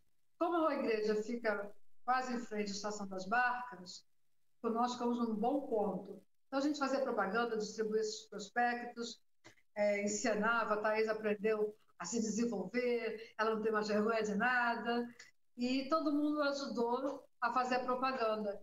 E nós fizemos boas vendas e boa apresentação. E eu mantenho coletivo com o pessoal, dando um bom dia, boa tarde, boa noite. O pessoal escreve crônica, coloca na, no WhatsApp, porque eh, a gente não pode perder um componente do grupo. E mesmo não havendo assim as apresentações e os encontros, nós temos encontros escritos, encontros virtuais. E o mais importante é a amizade de todo o coletivo. Um se preocupa com o outro, e esse bom dia, esse boa tarde, boa noite, tudo bem aí? Como é que está você no Rio? Como é que está? Sabe, essa coisa assim do aconchego? Isso é muito bom, manter isso. Então, esse é o nosso coletivo cultural, que também é, inclui todo tipo de arte, desde a fotografia, artesanato, é, escultura, canto, dança, poetas, os escritores, no modo geral, e o famoso é, farol literário, que é o da Cris. Quando ela for aí, você pede para levar o valor, ela tirou uma foto, não sei, de casa ela pode mostrar. Ela inventou o varal literário. Todo mundo copiou, também copiei, ela não ficou zangada, não. E é assim, é um varal de roupa, e ela fez uma xerocona, né? várias poesias, colocou o pregador bonitinho. O Cris, o meu pregador, não ficou bonitinho igual o seu, não. Mas valeu, o pessoal gosta também. Então, as pessoas passavam e nós oferecíamos, né? Ah, vai lá no varal literário, pega uma poesia. Aí as adolescentes assim, olha, eu vou dar para o meu namorado. Ele vai gostar, né? Aí, aquela meiguice dos tempos antigamente. Uma senhora passava, ah, vou levar para minha filha. E assim, a gente tinha que renovar o varal literário porque poesia, né? porque era muita gente que não estava acostumada a esse tipo de, assim, de ganhar uma, um poema. E depois a gente estava ali também. Ah, você que escreveu isso? Ah, foi você? Ou seja, foi uma, uma bela uma invenção e tanto é que perguntaria esse ano não vai haver? Não, esse ano não vai haver pela pandemia. Mas quando houve o tempinho que podia abrir as igrejas? Não, não, a gente vai esperar. Mas ficou na memória dos paquetaenses. Um beijo para os paquetaenses. É, aqui em São Paulo a gente tem é, uma versão disso pelo movimento poético. Há 30 anos o movimento poético faz esse tipo de ação do varal de poesias no Parque é, do Piqueri, no Tatuapé. Aí eles fazem também, eles penduram, lá faz o varal passando e penduram as poesias, os poetas colocam ali para as pessoas. Só que as pessoas não levam ali, ali elas só apreciam, né? Só leem e vão embora. O de vocês, vocês já fazem esse presente, não é isso? Mas é o varal de vocês é feito de cordel, né? É, com a. É, é o varalzão mesmo de plástico. O da Cris é aquele varal de, de roupa mesmo, que arma assim no chão. Ah, aquele de chão? É, diferente, a menina é esperta. Olha! É. Aí todo mundo copiou, copiou a ideia, foi a Cris que inventou. E ela, as folhas são presas assim, né, no varal. Uhum. E ela pegou os pegadores, desenhou, pintou, tudo muito bonitinho, muito cuidadoso. Ela é muito uma pessoa, eu diria assim, uma pessoa mimosa. A Cris é mimosa. Acho que não se fala assim de pessoa, não, né, hoje em dia, mas é, é o retrato que eu tenho da Cris. Até as poesias dela são poesias assim, sutis, sensíveis demais, com muito carinho. Ela é uma pessoa hiper romântica para os dias de hoje. Que Deus a conserve assim. É muito bonito. Então, esse varal, para onde ela vai, ela leva e sempre as pessoas recebem com muito carinho. Eu acho que a palavra mimosa não tem nenhum problema. Acho que não inventaram nenhum problema para a palavra mimosa. Que até onde entendo, mimosa ah, é aquela, aquela pessoa doce, gostosa, assim. Ela é doce, é uma pessoa gostosa, meiga. Agora, mimosa de outro jeito, é que no Rio, antigamente, era Vila Mimosa. Não tem nada a ver com a Cris. Você que já ouviu falar lá Vila Mimosa. Está falando isso. Mas é isso. Ela é uma pessoa, assim, de uma sensibilidade incrível. Muito, muito, muito legal. E. Ela fala. Ela... Olha, olha a Cris falando. É, Regina, porque eu sou assim. Como é que eu posso mudar? Eu não posso mudar. Eu sou sensível, eu me apaixono, eu amo. Eu queria ser assim, assim mais assim desligada, mais solta das pessoas, mas eu sou assim, não tem jeito, eu sofro. Cris, toma jeito, a vida está passando, vamos embora. É assim, é, é, diferente. E eu já falei muito, né? É, tranquila. Só, só, só fizemos mais meia hora desde a última hora. Então tá tranquilo. É mais 15 minutos, que eu tô ficando sem voz. Obrigada. É, enquanto você bebe água aqui, a Thaís colocou, falando da tua antologia dos palhaços, ela falou: a antologia palhaços foi um sucesso. Ideia da Regina. As ilustrações foram da Canila Giudice e lançamos na Giudice, né? Lançamos lá na Flip, Festa Literária de Paquetá. E... A Camille. Pode falar. Não, pode, pode falar, pode falar você falou da Camila, eu esqueci de falar dela também. Ela é demais. Ela retratou a minha história dos gatos, mas aqui ela, ela colocou meu retrato, a capa do meu retrato também. Então ela, eu mandava as fotos e ela retratou direitinho assim o modo do, dos gatos, como eu contava, né? Então tem uma aqui que eu acho demais, que eu passei um tempo aqui no Rio e não fui a Paquetá, mas eu tenho contato com, com os gatos de colocar a comida, tem reservatório, tudo direitinho. Então, não tem câmera para poder tomar conta deles, mas eu sou uma mãezona para os gatos. Aí ela fez um desenho, gente, muito legal. Os gatos fazendo greve de fome. Olha só. Muito engraçado, muito legal mesmo. Porque aí um dizia assim, um falava do outro, olha, eu não quero falar mal dele não, é o Jamil, mas ele está rasgando, está arranhando o móvel. Aí ela colocou ele arranhando a cortina. Mas eu não faço nada demais não, estou quietinha aqui. Só comi as florzinhas que você gosta tanto, eu gosto de flor do campo. Eu só comi as florzinhas, tá? Ou seja, uns santinhos. E ela retratou isso com tanta realidade que quem não conhece parece que conhece a história, conhece a história dos gatos. Esse é o volume 1, mas vem depois com os nove gatos. Hum. Ela também já está me cobrando. Ela vai fazer a ilustração também. Então aqui, ó, ela, ela não esqueceu, ela tá lembrando de, pra, desse trabalho que vocês combinaram. A, é. a Thaís mencionou aqui o que você tinha comentado sobre ela, que a Bárbara e Regina me incentivaram a fazer algumas performances artísticas. Foi uma descoberta para mim e me ensinou a ser bem humorada nos saraus. É, desabrochou mesmo. E te dando boa noite e acompanhando aqui também a Graça Coelho. Boa noite, Graça. Ela mandou aqui, ó. Obrigada.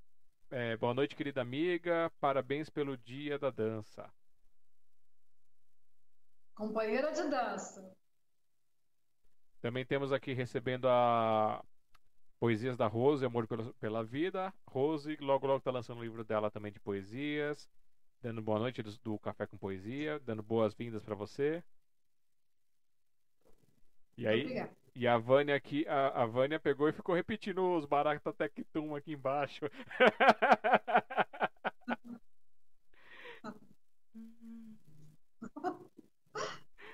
A Thaís comentou aqui, ó. Quando vejo uma barata, parece que vejo um Tiranossauro Rex na minha frente.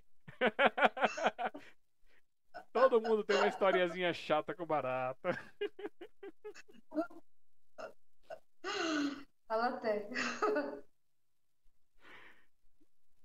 Quer ver todo mundo sentir um arrepiozinho? Quem não, ah. nunca viu a barata fazer assim, cair no braço e sair andando, ou, na, ou passar na perna, e você ficar com horas sentindo aquilo. É verdade. Como é, como é a cabeça das pessoas, né? É, é o medo, né? É o nojo, sei lá. Mas, pensar bem, olha, eu vou confessar, sou confesso. Eu mato barata. Ah. É um bicho que eu tenho. Ah. Mas eu não vou ficar dizendo isso, né? Mas vou cantar a musiquinha. É outro bicho que eu mato.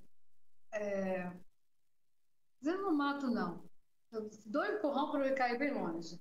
É abelha porque eu já fui picada por abelha, por marimbondo, lagarta. Então eu pego um pauzinho e boto lá no habitat deles. Uma barata, gente, não dá. Então lá em Paquetá tem aquelas baratas voadoras imensas. Não sei de onde que sai aquilo. E eu vejo a barata é desse tamanho assim, acho que eu vejo dez vezes maior o tamanho. Enquanto eu não matar, eu não sossego. Ixi. Mas é verdade. Aqui, aqui, em, aqui em casa a gente tem um, as nossas defensoras que são as largatixas. Elas ficam nos cantinhos lá e ficam, de vez em quando aparece uma com a boca cheia, com uma baratona na boca. Ah, é verdade. Odeio as baratas, né? É, alimento. É. Deve se dar às pessoas que odeiam baratas? Não sei. Essa é uma coisa curiosa. Será que tem algum nome é, específico? A gente gosta, termina com filia, né? Baratofilia. Aqueles. As baratas. Agora o contrário, não tem ideia. Nome de quem odeia barata. Vamos ver se o Mr. Google tem alguma coisa aqui. Qual o nome da pessoa que tem. Não, tem medo de barata? Não. Tem que ter. Tentável. É, parece que ninguém falou sobre isso. Não deram nenhum nome é. aqui oficial. Quando a gente não gosta de uma coisa, como é que se diz? Tipo assim, ojeriza. Ah, não sei. e quando gosta, termina em, em filia, né? Ó, pra quem. É. Folia, fobia, fobia. Fobia. Quem não gosta Fobias baratas. É. Baratofobia. Ó, só por curiosidade, quem tem medo de barata, quem tem pânico, medo de barata, tem um nome, que é catsaridafobia. Ai, feio, né? Que nome Muito, mais feio né? que é barato. Ah, não gostei disso, não. Vamos ser mais simples. É... Professora, escritora, as escritas ela mostrou. Ah, você esqueceu de dizer pro pessoal do seu kit dos três livros, que por 100 reais eles podem adquirir os seus três livros. E aí eu esqueci de perguntar na outra live que nós tivemos com o Newton, se o valor de 6 reais era só dos livros ou se era com frete. Ou frete à parte. Com frete. Ó, para qualquer canto do Brasil? combo. Hã? Qualquer canto do Brasil? Qualquer canto do Brasil. Contrário.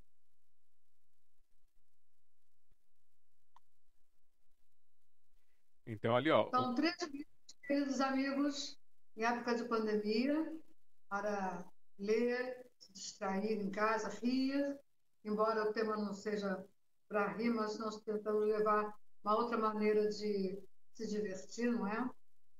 Para sair dessa tristeza que nós estamos passando agora.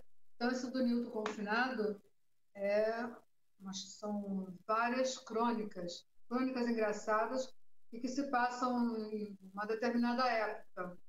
E para quem é mais, mais jovem, mais assim, é adolescente vai gostar de ler, mas vai conhecer assim o que foi os anos 70.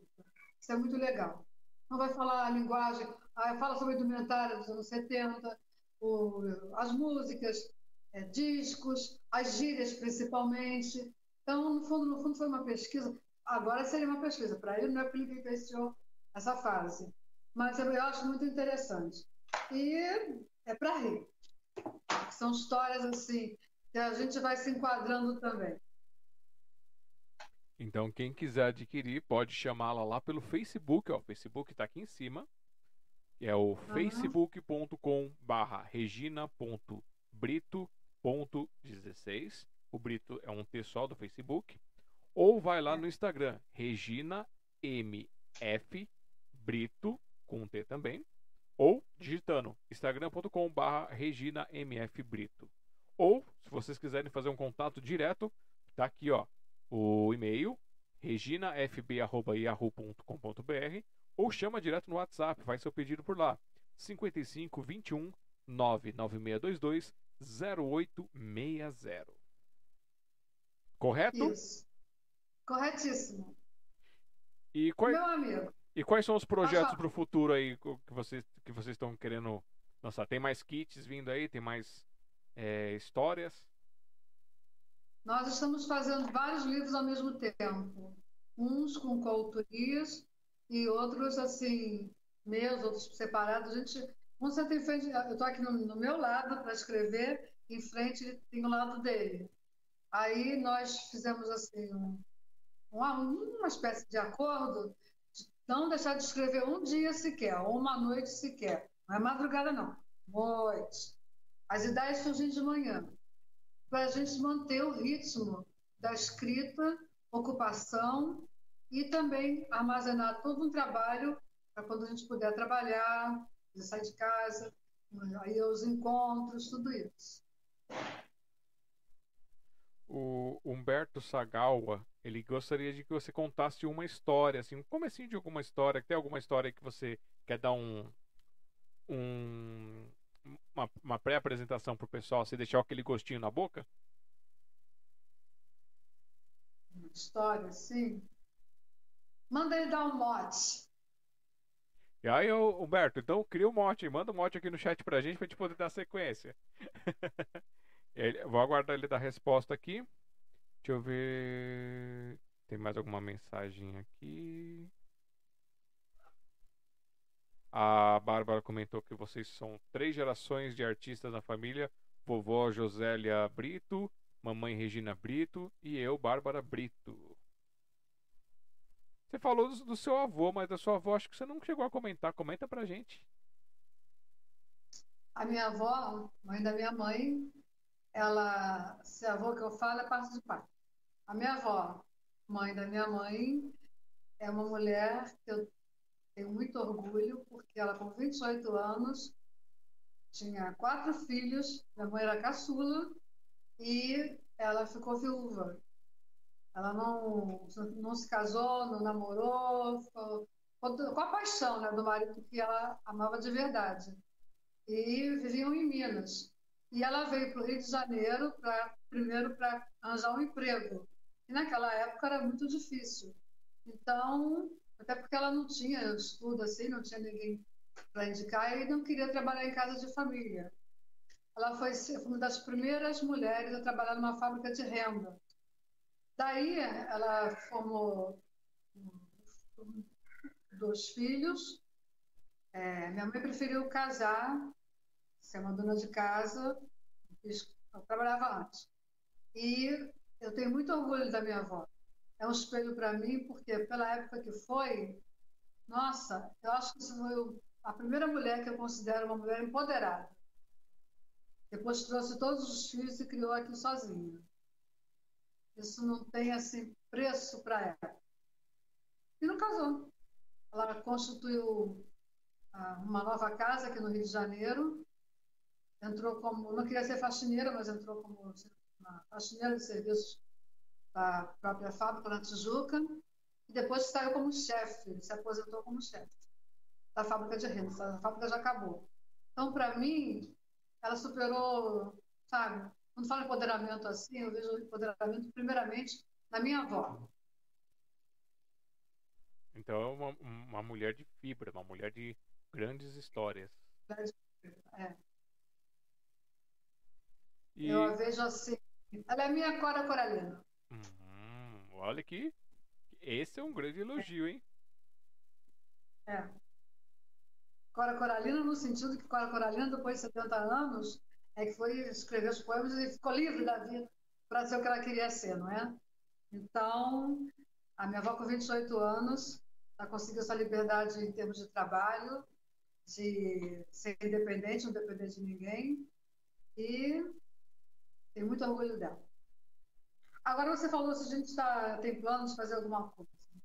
A gente está escrevendo um, um livro chamado Conto ou Crônica. Por que isso? Porque dentro da literatura, às vezes o, o profissional ou estudante pensa assim, isso é uma crônica ou uma literatura? Uma crônica ou um conto? E é, se confunde às vezes, né? E vários autores, estudiosos, cada um dá um termo, uma terminologia, uma resposta, e a gente está escrevendo isso justamente para manter a pergunta e, a, e que o leitor nos dê a resposta. É, estamos escrevendo também é,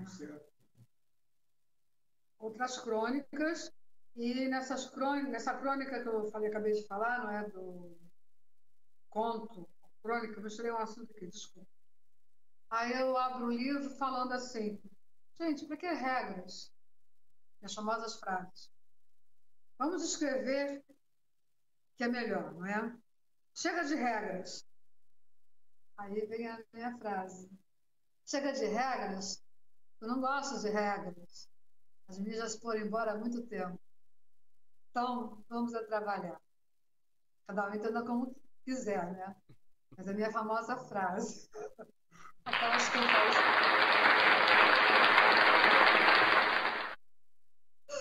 Ai, gente, é isso aí. A gente não tem que ficar muito preso aos padrões, não. É, vou, eu vou então pedir para você preparar. Você falou que tem um terceiro ato que você quer trazer para a gente Não, aí. Ah, era? Ah, então tá bom. É, pra você. Ah, que maravilha. É, eu vou te pedir então. Eu vou te pedir então para você pegar um poema seu para ler para nós, enquanto eu vou ler a sua ah. biografia que você mandou para mim aqui. E aí a gente vai para aquele tá. momentinho comercial e volta para as finalizações. Tá bom.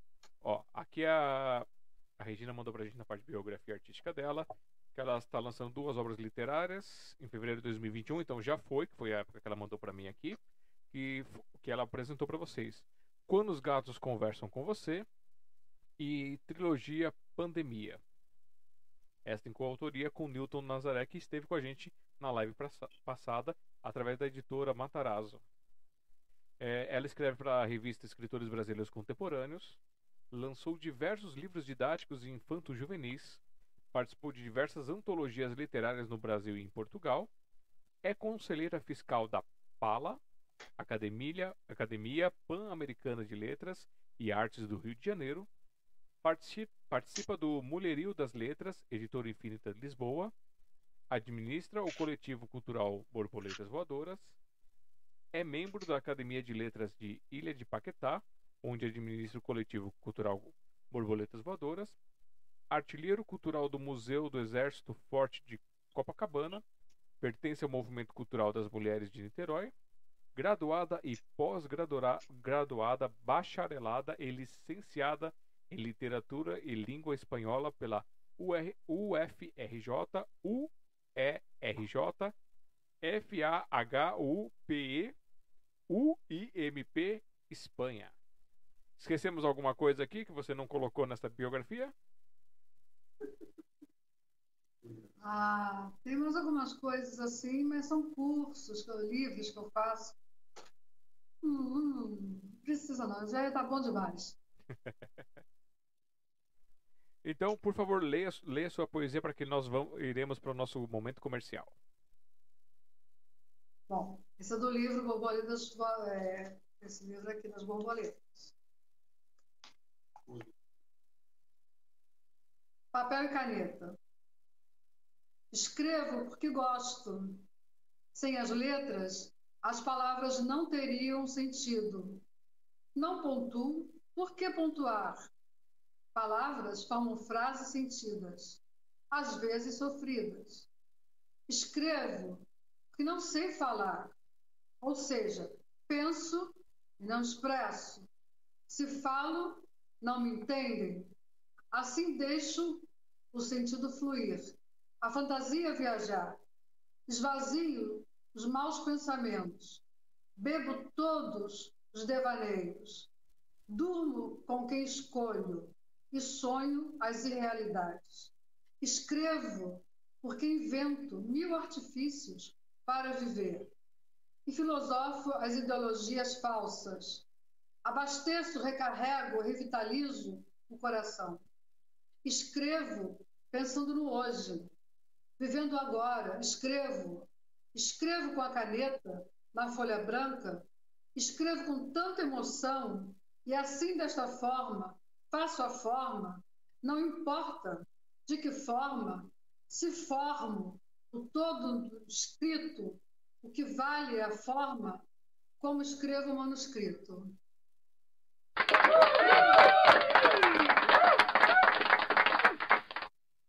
Obrigada. Esse livro o pessoal pode adquirir ainda ou, ou você vai fazer uma reedição dele? Pode. É esse aqui. Mariposas coloridas. Então vocês que estão vendo aí, ó, vão ali no. Opa, tirei o dedo muito da tela. Vamos aqui, ó, no, nas redes sociais, no e-mail, no WhatsApp e entre em contato para adquirir a coleção Regina Brito. Ó, nome de estilista quase, hein? Alessandro, nosso amigo não quer que eu conte a história, nós vamos nos retirar. É, não, ele não mandou nada, acho que deve ter caído o sinal. Então eu vou fazer aquele momento é. comercial nosso e aí eu volto para você fazer, a, fazer a, o encerramento, tá bom? Tá bom. Então vamos para aquele momentinho comercial.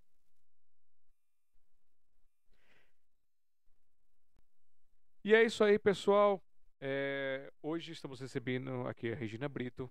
Vocês estão conhecendo as partículas da história dessa pessoa, as partículas de sua arte. Quiserem conhecer mais, vão lá nas redes sociais, vão adquirir seus livros, vão fazer essa proximidade com o autor, que é sempre bem-vindo. Se for lá no Instagram, manda um oi, manda um coraçãozinho, disse que veio pela live. Se você ainda não faz parte, se for pelo Facebook, manda um abraço de nós da sociedade também. É, lembrando que nós temos o nosso projeto, que é o nosso braço cultural da Sociedade Mundial dos Poetas, que é o Café com Poesia. O Café com Poesia, para quem não conhece, é o nosso sarau físico, que começou lá no, lá no Parque Ecológico Tietê, passou pelo Largo do Rosário, na Penha, e hoje, é, quando tudo está normal, ele acontece lá na Biblioteca Hans Christian Andersen, no Tatuapé, no auditório, na sala temática ou entre os livros. Então, um beijo, um abraço para Rosângela e todos os e todo o pessoal da, eh, da, da equipe da Biblioteca Hans Christian Andersen. Desejo que todos estejam bem. E quem gostar desse projeto Café com Poesia ou quiser conhecer um pouquinho mais, vai lá, cafécompoesia.com.br, você vai conhecer o nosso projeto. Se quiser assistir o projeto, nós temos vídeos das apresentações, porque a gente filma e fotografa. São, é, fica da meio-dia até as 16 horas, então 4 horas de sarau. E aí tem a nossa mesinha comunitária, onde o pessoal leva os quitutes, as coisas ali para compartilhar com todo mundo, o cafezinho que a Eva faz. A Eva faz a fotografia, a gente deixa a câmera travada ali para fazer a filmagem e eu vou fazendo essas apresentações e interações com vocês. Se quiserem conhecer esses vídeos, vão lá youtube.com/barra café com poesia. E se vocês quiserem participar do nosso café, por enquanto estamos fazendo café digital. Então, no último sábado do mês, das 15 às 18 horas, a gente faz o sarau digital, onde a pessoa pode me enviar o áudio gravado, o vídeo ou até mesmo entrar ao vivo, se ela puder, estiver no momento ali, ela pode entrar ao vivo e fazer uma participação que nem acontece aqui nas lives entrevistas, e aí ela pode cantar, declamar, dançar. É, se quiser mandar dança, manda. Se quiser mandar canto, manda. E aí manda nesse número que vocês estão vendo aqui em cima, que é o nosso WhatsApp. Eu acho que agora estou confundindo. Aqui. E para baixo, para esquerda, aqui. Então aqui é o nosso WhatsApp. 5511 3929 4297, WhatsApp da Sociedade Mundial dos Poetas. Ali você pode mandar seus áudios para participar do sarau. Você fala assim, ó, áudio para o sarau, vídeo para o sarau. Ou durante o sarau você pode mandar, quero entrar ao vivo. E aí eu vou, através do meu número, faço a chamada. Por que, que eu não passo o meu número direto? Porque pode acontecer, às vezes, a pessoa ficar ansiosa e ela ligar no meio da apresentação de outra. E isso atrapalha, porque eu uso o celular para fazer a captura do, da informação. E aí se toca o, seu, o, o áudio na frente do outro, acaba bagunçando. E a gente já teve algum, alguns desencontros desse, não por participantes, mas por aquelas ligações que todo mundo está cansado de receber aí desses robozinhos danados. É, Para o nosso projeto do Café com Poesia da Sociedade Mundial dos Poetas, como eu falei, você tem o, o nosso padrim, que é padrim.com.br barra café com poesia, caso você queira fazer por eles. Você tem os nossos dados bancários lá no apoiar.cafécompoesia.com.br ou você também pode participar do nosso projeto do Publixe, que é um espaço que nós desenvolvemos para permitir que as pessoas tirem da gaveta o seu material, escrita, poesia, versos, e tragam para dentro desse projeto. Quando você participa do projeto, você automaticamente contribui para o café e para a sociedade. A gente vai juntando essas moedinhas para quando precisa. Vocês já viram que a gente, durante o café, a gente já melhorou mesa, já melhorou iluminação, já melhorou cabo, já fez várias coisas graças a essa contribuição de vocês que fica guardadinha e reservada para vocês. Um dia a gente pode até conseguir alguma verba, algum patrocínio. Enquanto ele não vem, a gente abre esse espaço para que vocês possam colaborar conosco. E aqui o livreto, ele é feito artesanalmente, então a gente imprime as capas para a quantidade de pessoas que participam e fazemos a parte de impressão, fazemos com carinho, é, a montagem, a execução, tudo bonitinho. E aí você coloca, pode mandar para a gente através do WhatsApp que está na tela aí, a sua foto, o seu nome, uma mini biografia aí de duas, três linhas. No caso aqui, essa biografia está curtinha. Deixa eu pegar uma biografia. Ah, que a minha que é mais longuinha. Mas dá mais ou menos assim, umas três linhas de biografia. A gente gera um link digital onde vai a sua biografia completa, caso você tenha uma biografia mais extensa. E aqui a parte da poesia, ela tem de 32 a 34 linhas na página que tem a biografia. E na página que não tem a biografia, ela é de 34 a 36 linhas. E, e é isso. Se você quiser participar, o valor é de 15 reais por página participada, que te dá direito a um livreto. E aí, para você receber em casa, tem o valor dos correios. Se você entrar com uma página, é 15 mais 9. Duas, 30 mais 9. Três páginas, 45 mais 9. Se você quiser fazer que nem alguns poetas que mandam para participar de várias coleções, você pode é, mandar isso e a gente vai juntando, manda de uma vez, ou manda uma por uma, e depende muito do seu bolso, do, da sua disponibilidade para poder a gente fazer isso. Outra forma de mandar para a gente é mandar no contato arroba cafécompoesia.com.br assunto coletânea. E aí tá aqui nossa coletânea. Às vezes o pessoal fala revistinha, a gente já sabe que é daqui também. E cada coleção a gente dá um nome. E esse nome ele roda durante 12 volumes. Então esse aqui foi o volume 1 que saiu que também tem a versão em e-book, que você pode baixar gratuitamente no ebook.smdp.com.br. Essa aqui é a capa do volume 2. Restam ainda quatro páginas que o pessoal ainda não enviou para a gente poder fechar. E por que 12 volumes? Que a nossa intenção aqui, um volume saia por mês. E aí, como são 12 meses, a gente gostaria de fazer isso. Como esse ano as coisas estão mais complicadas, o nosso primeiro volume saiu no comecinho de fevereiro, de fevereiro, não, de março, e agora o nosso segundo volume está aqui.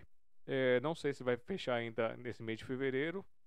Fevereiro não, tem, tem abril, tô ficando doido. Esse mês de abril, ou se a gente vai, vai fechar só no mês de, de maio. Mas aí a gente vai juntando o pessoal e quando fecha, a gente avisa todo mundo, coloca, disponibiliza o e-book e aí faz o processo de impressão de capa, impressão de miolo, é, juntar todo o material e aí a gente avisa quando for despachar que a gente manda um código para que vocês possam rastrear. É isso aí. E para quem quiser mandar de outra forma, colaborado com o projeto financeiramente mesmo, pode mandar de um centavo a um milhão através do nosso Pix aqui, ó contato@smdp.com.br. Vai lá no apoiar smdp.com.br. E outra coisa importante, vamos ajudar os nossos canais a chegar a mil inscritos. O canal do Café, o canal da Sociedade, até o meu se quiser ajudar também. Porque se a gente tiver mil inscritos, o YouTube ele abre algumas oportunidades para quem tem mil inscritos, como conseguir uma divulgação melhor, até é, pleitear a parte financeira deles. Apesar do YouTube é, pagar centavos, mas um centavinho aqui, um centavinho ali, a gente vai juntando, né? De grão em grão, a galinha enche o papo. E agora, vamos voltar para nossa convidada, para que ela possa dizer se a gente esqueceu de mais alguma coisa e fazer a nossa despedida. Então, com vocês, novamente, Regina Brito.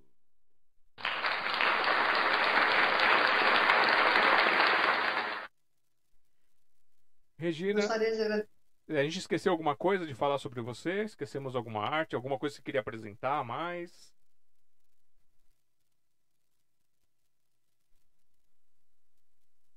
Esta é a palhaça Iola.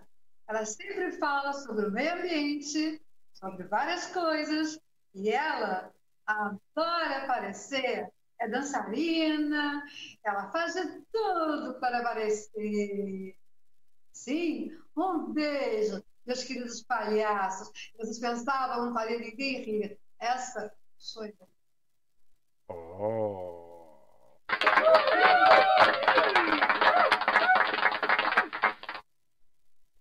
Então, nós da sociedade queremos agradecer a oportunidade que você nos deu de bater esse papo, de nos conhecermos um pouco mais.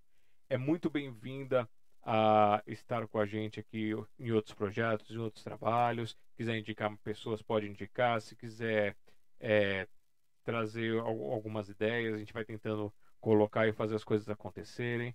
E gratidão pelo seu carinho e por essa oportunidade. A tela é sua para você dizer o que quiser e é contigo. Agradeço a todos vocês. Agradeço a Editando é a editora Matarazzo, a todos que escrevem pela editora. Agradeço a oportunidade, agradeço a música da Barata, que ela mudou minha vida. Pode ter certeza que mudou mesmo. E fico muito contente de ter participado. Interessante. Eu estava pensando assim durante o dia. Será que eu vou aguentar esse tempo inteiro falar, falar, falar? Não é que o tempo passou e uh, tá aí, gostei, consegui chegar lá. Então, seu programa maravilhoso, que você tenha bastante sucesso e que venham mais e mais e mais pessoas para participar. Eu assisto, assisto as outras também. E um beijo para você, para sua esposa, para todos que nos assistiram e até uma outra oportunidade. Muito agradecida, gratidão eterna. Beijo para vocês. Beijo de casa também. Nós ficamos muito felizes com isso. E só agregando mais uma arte é, adicionada pela Bárbara, que você também é estilista, customiza várias roupas. Mamãe arrasa em tudo que faz. Puxa saco, puxa saco. É, só arteira. É isso, Alexandre. Muito obrigada mesmo. Um beijão. Então, tá bom. Chegamos... E vamos aguardar, Cris. Chegamos em duas horas de live hoje aqui com você.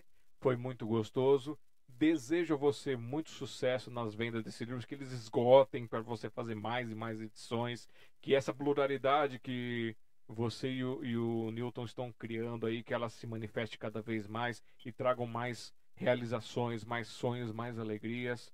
Muita paz, muita luz no coração de vocês. Gratidão por este dia, gratidão por este momento. Que os dias que não forem tão bons assim, que eles passem logo e que você tenha dias muito maravilhosos. Fique com o nosso beijo e abraço fraternal. Realmente. Gratidão eterna. Então, uma boa noite. Boa noite a todos. Todos com saúde.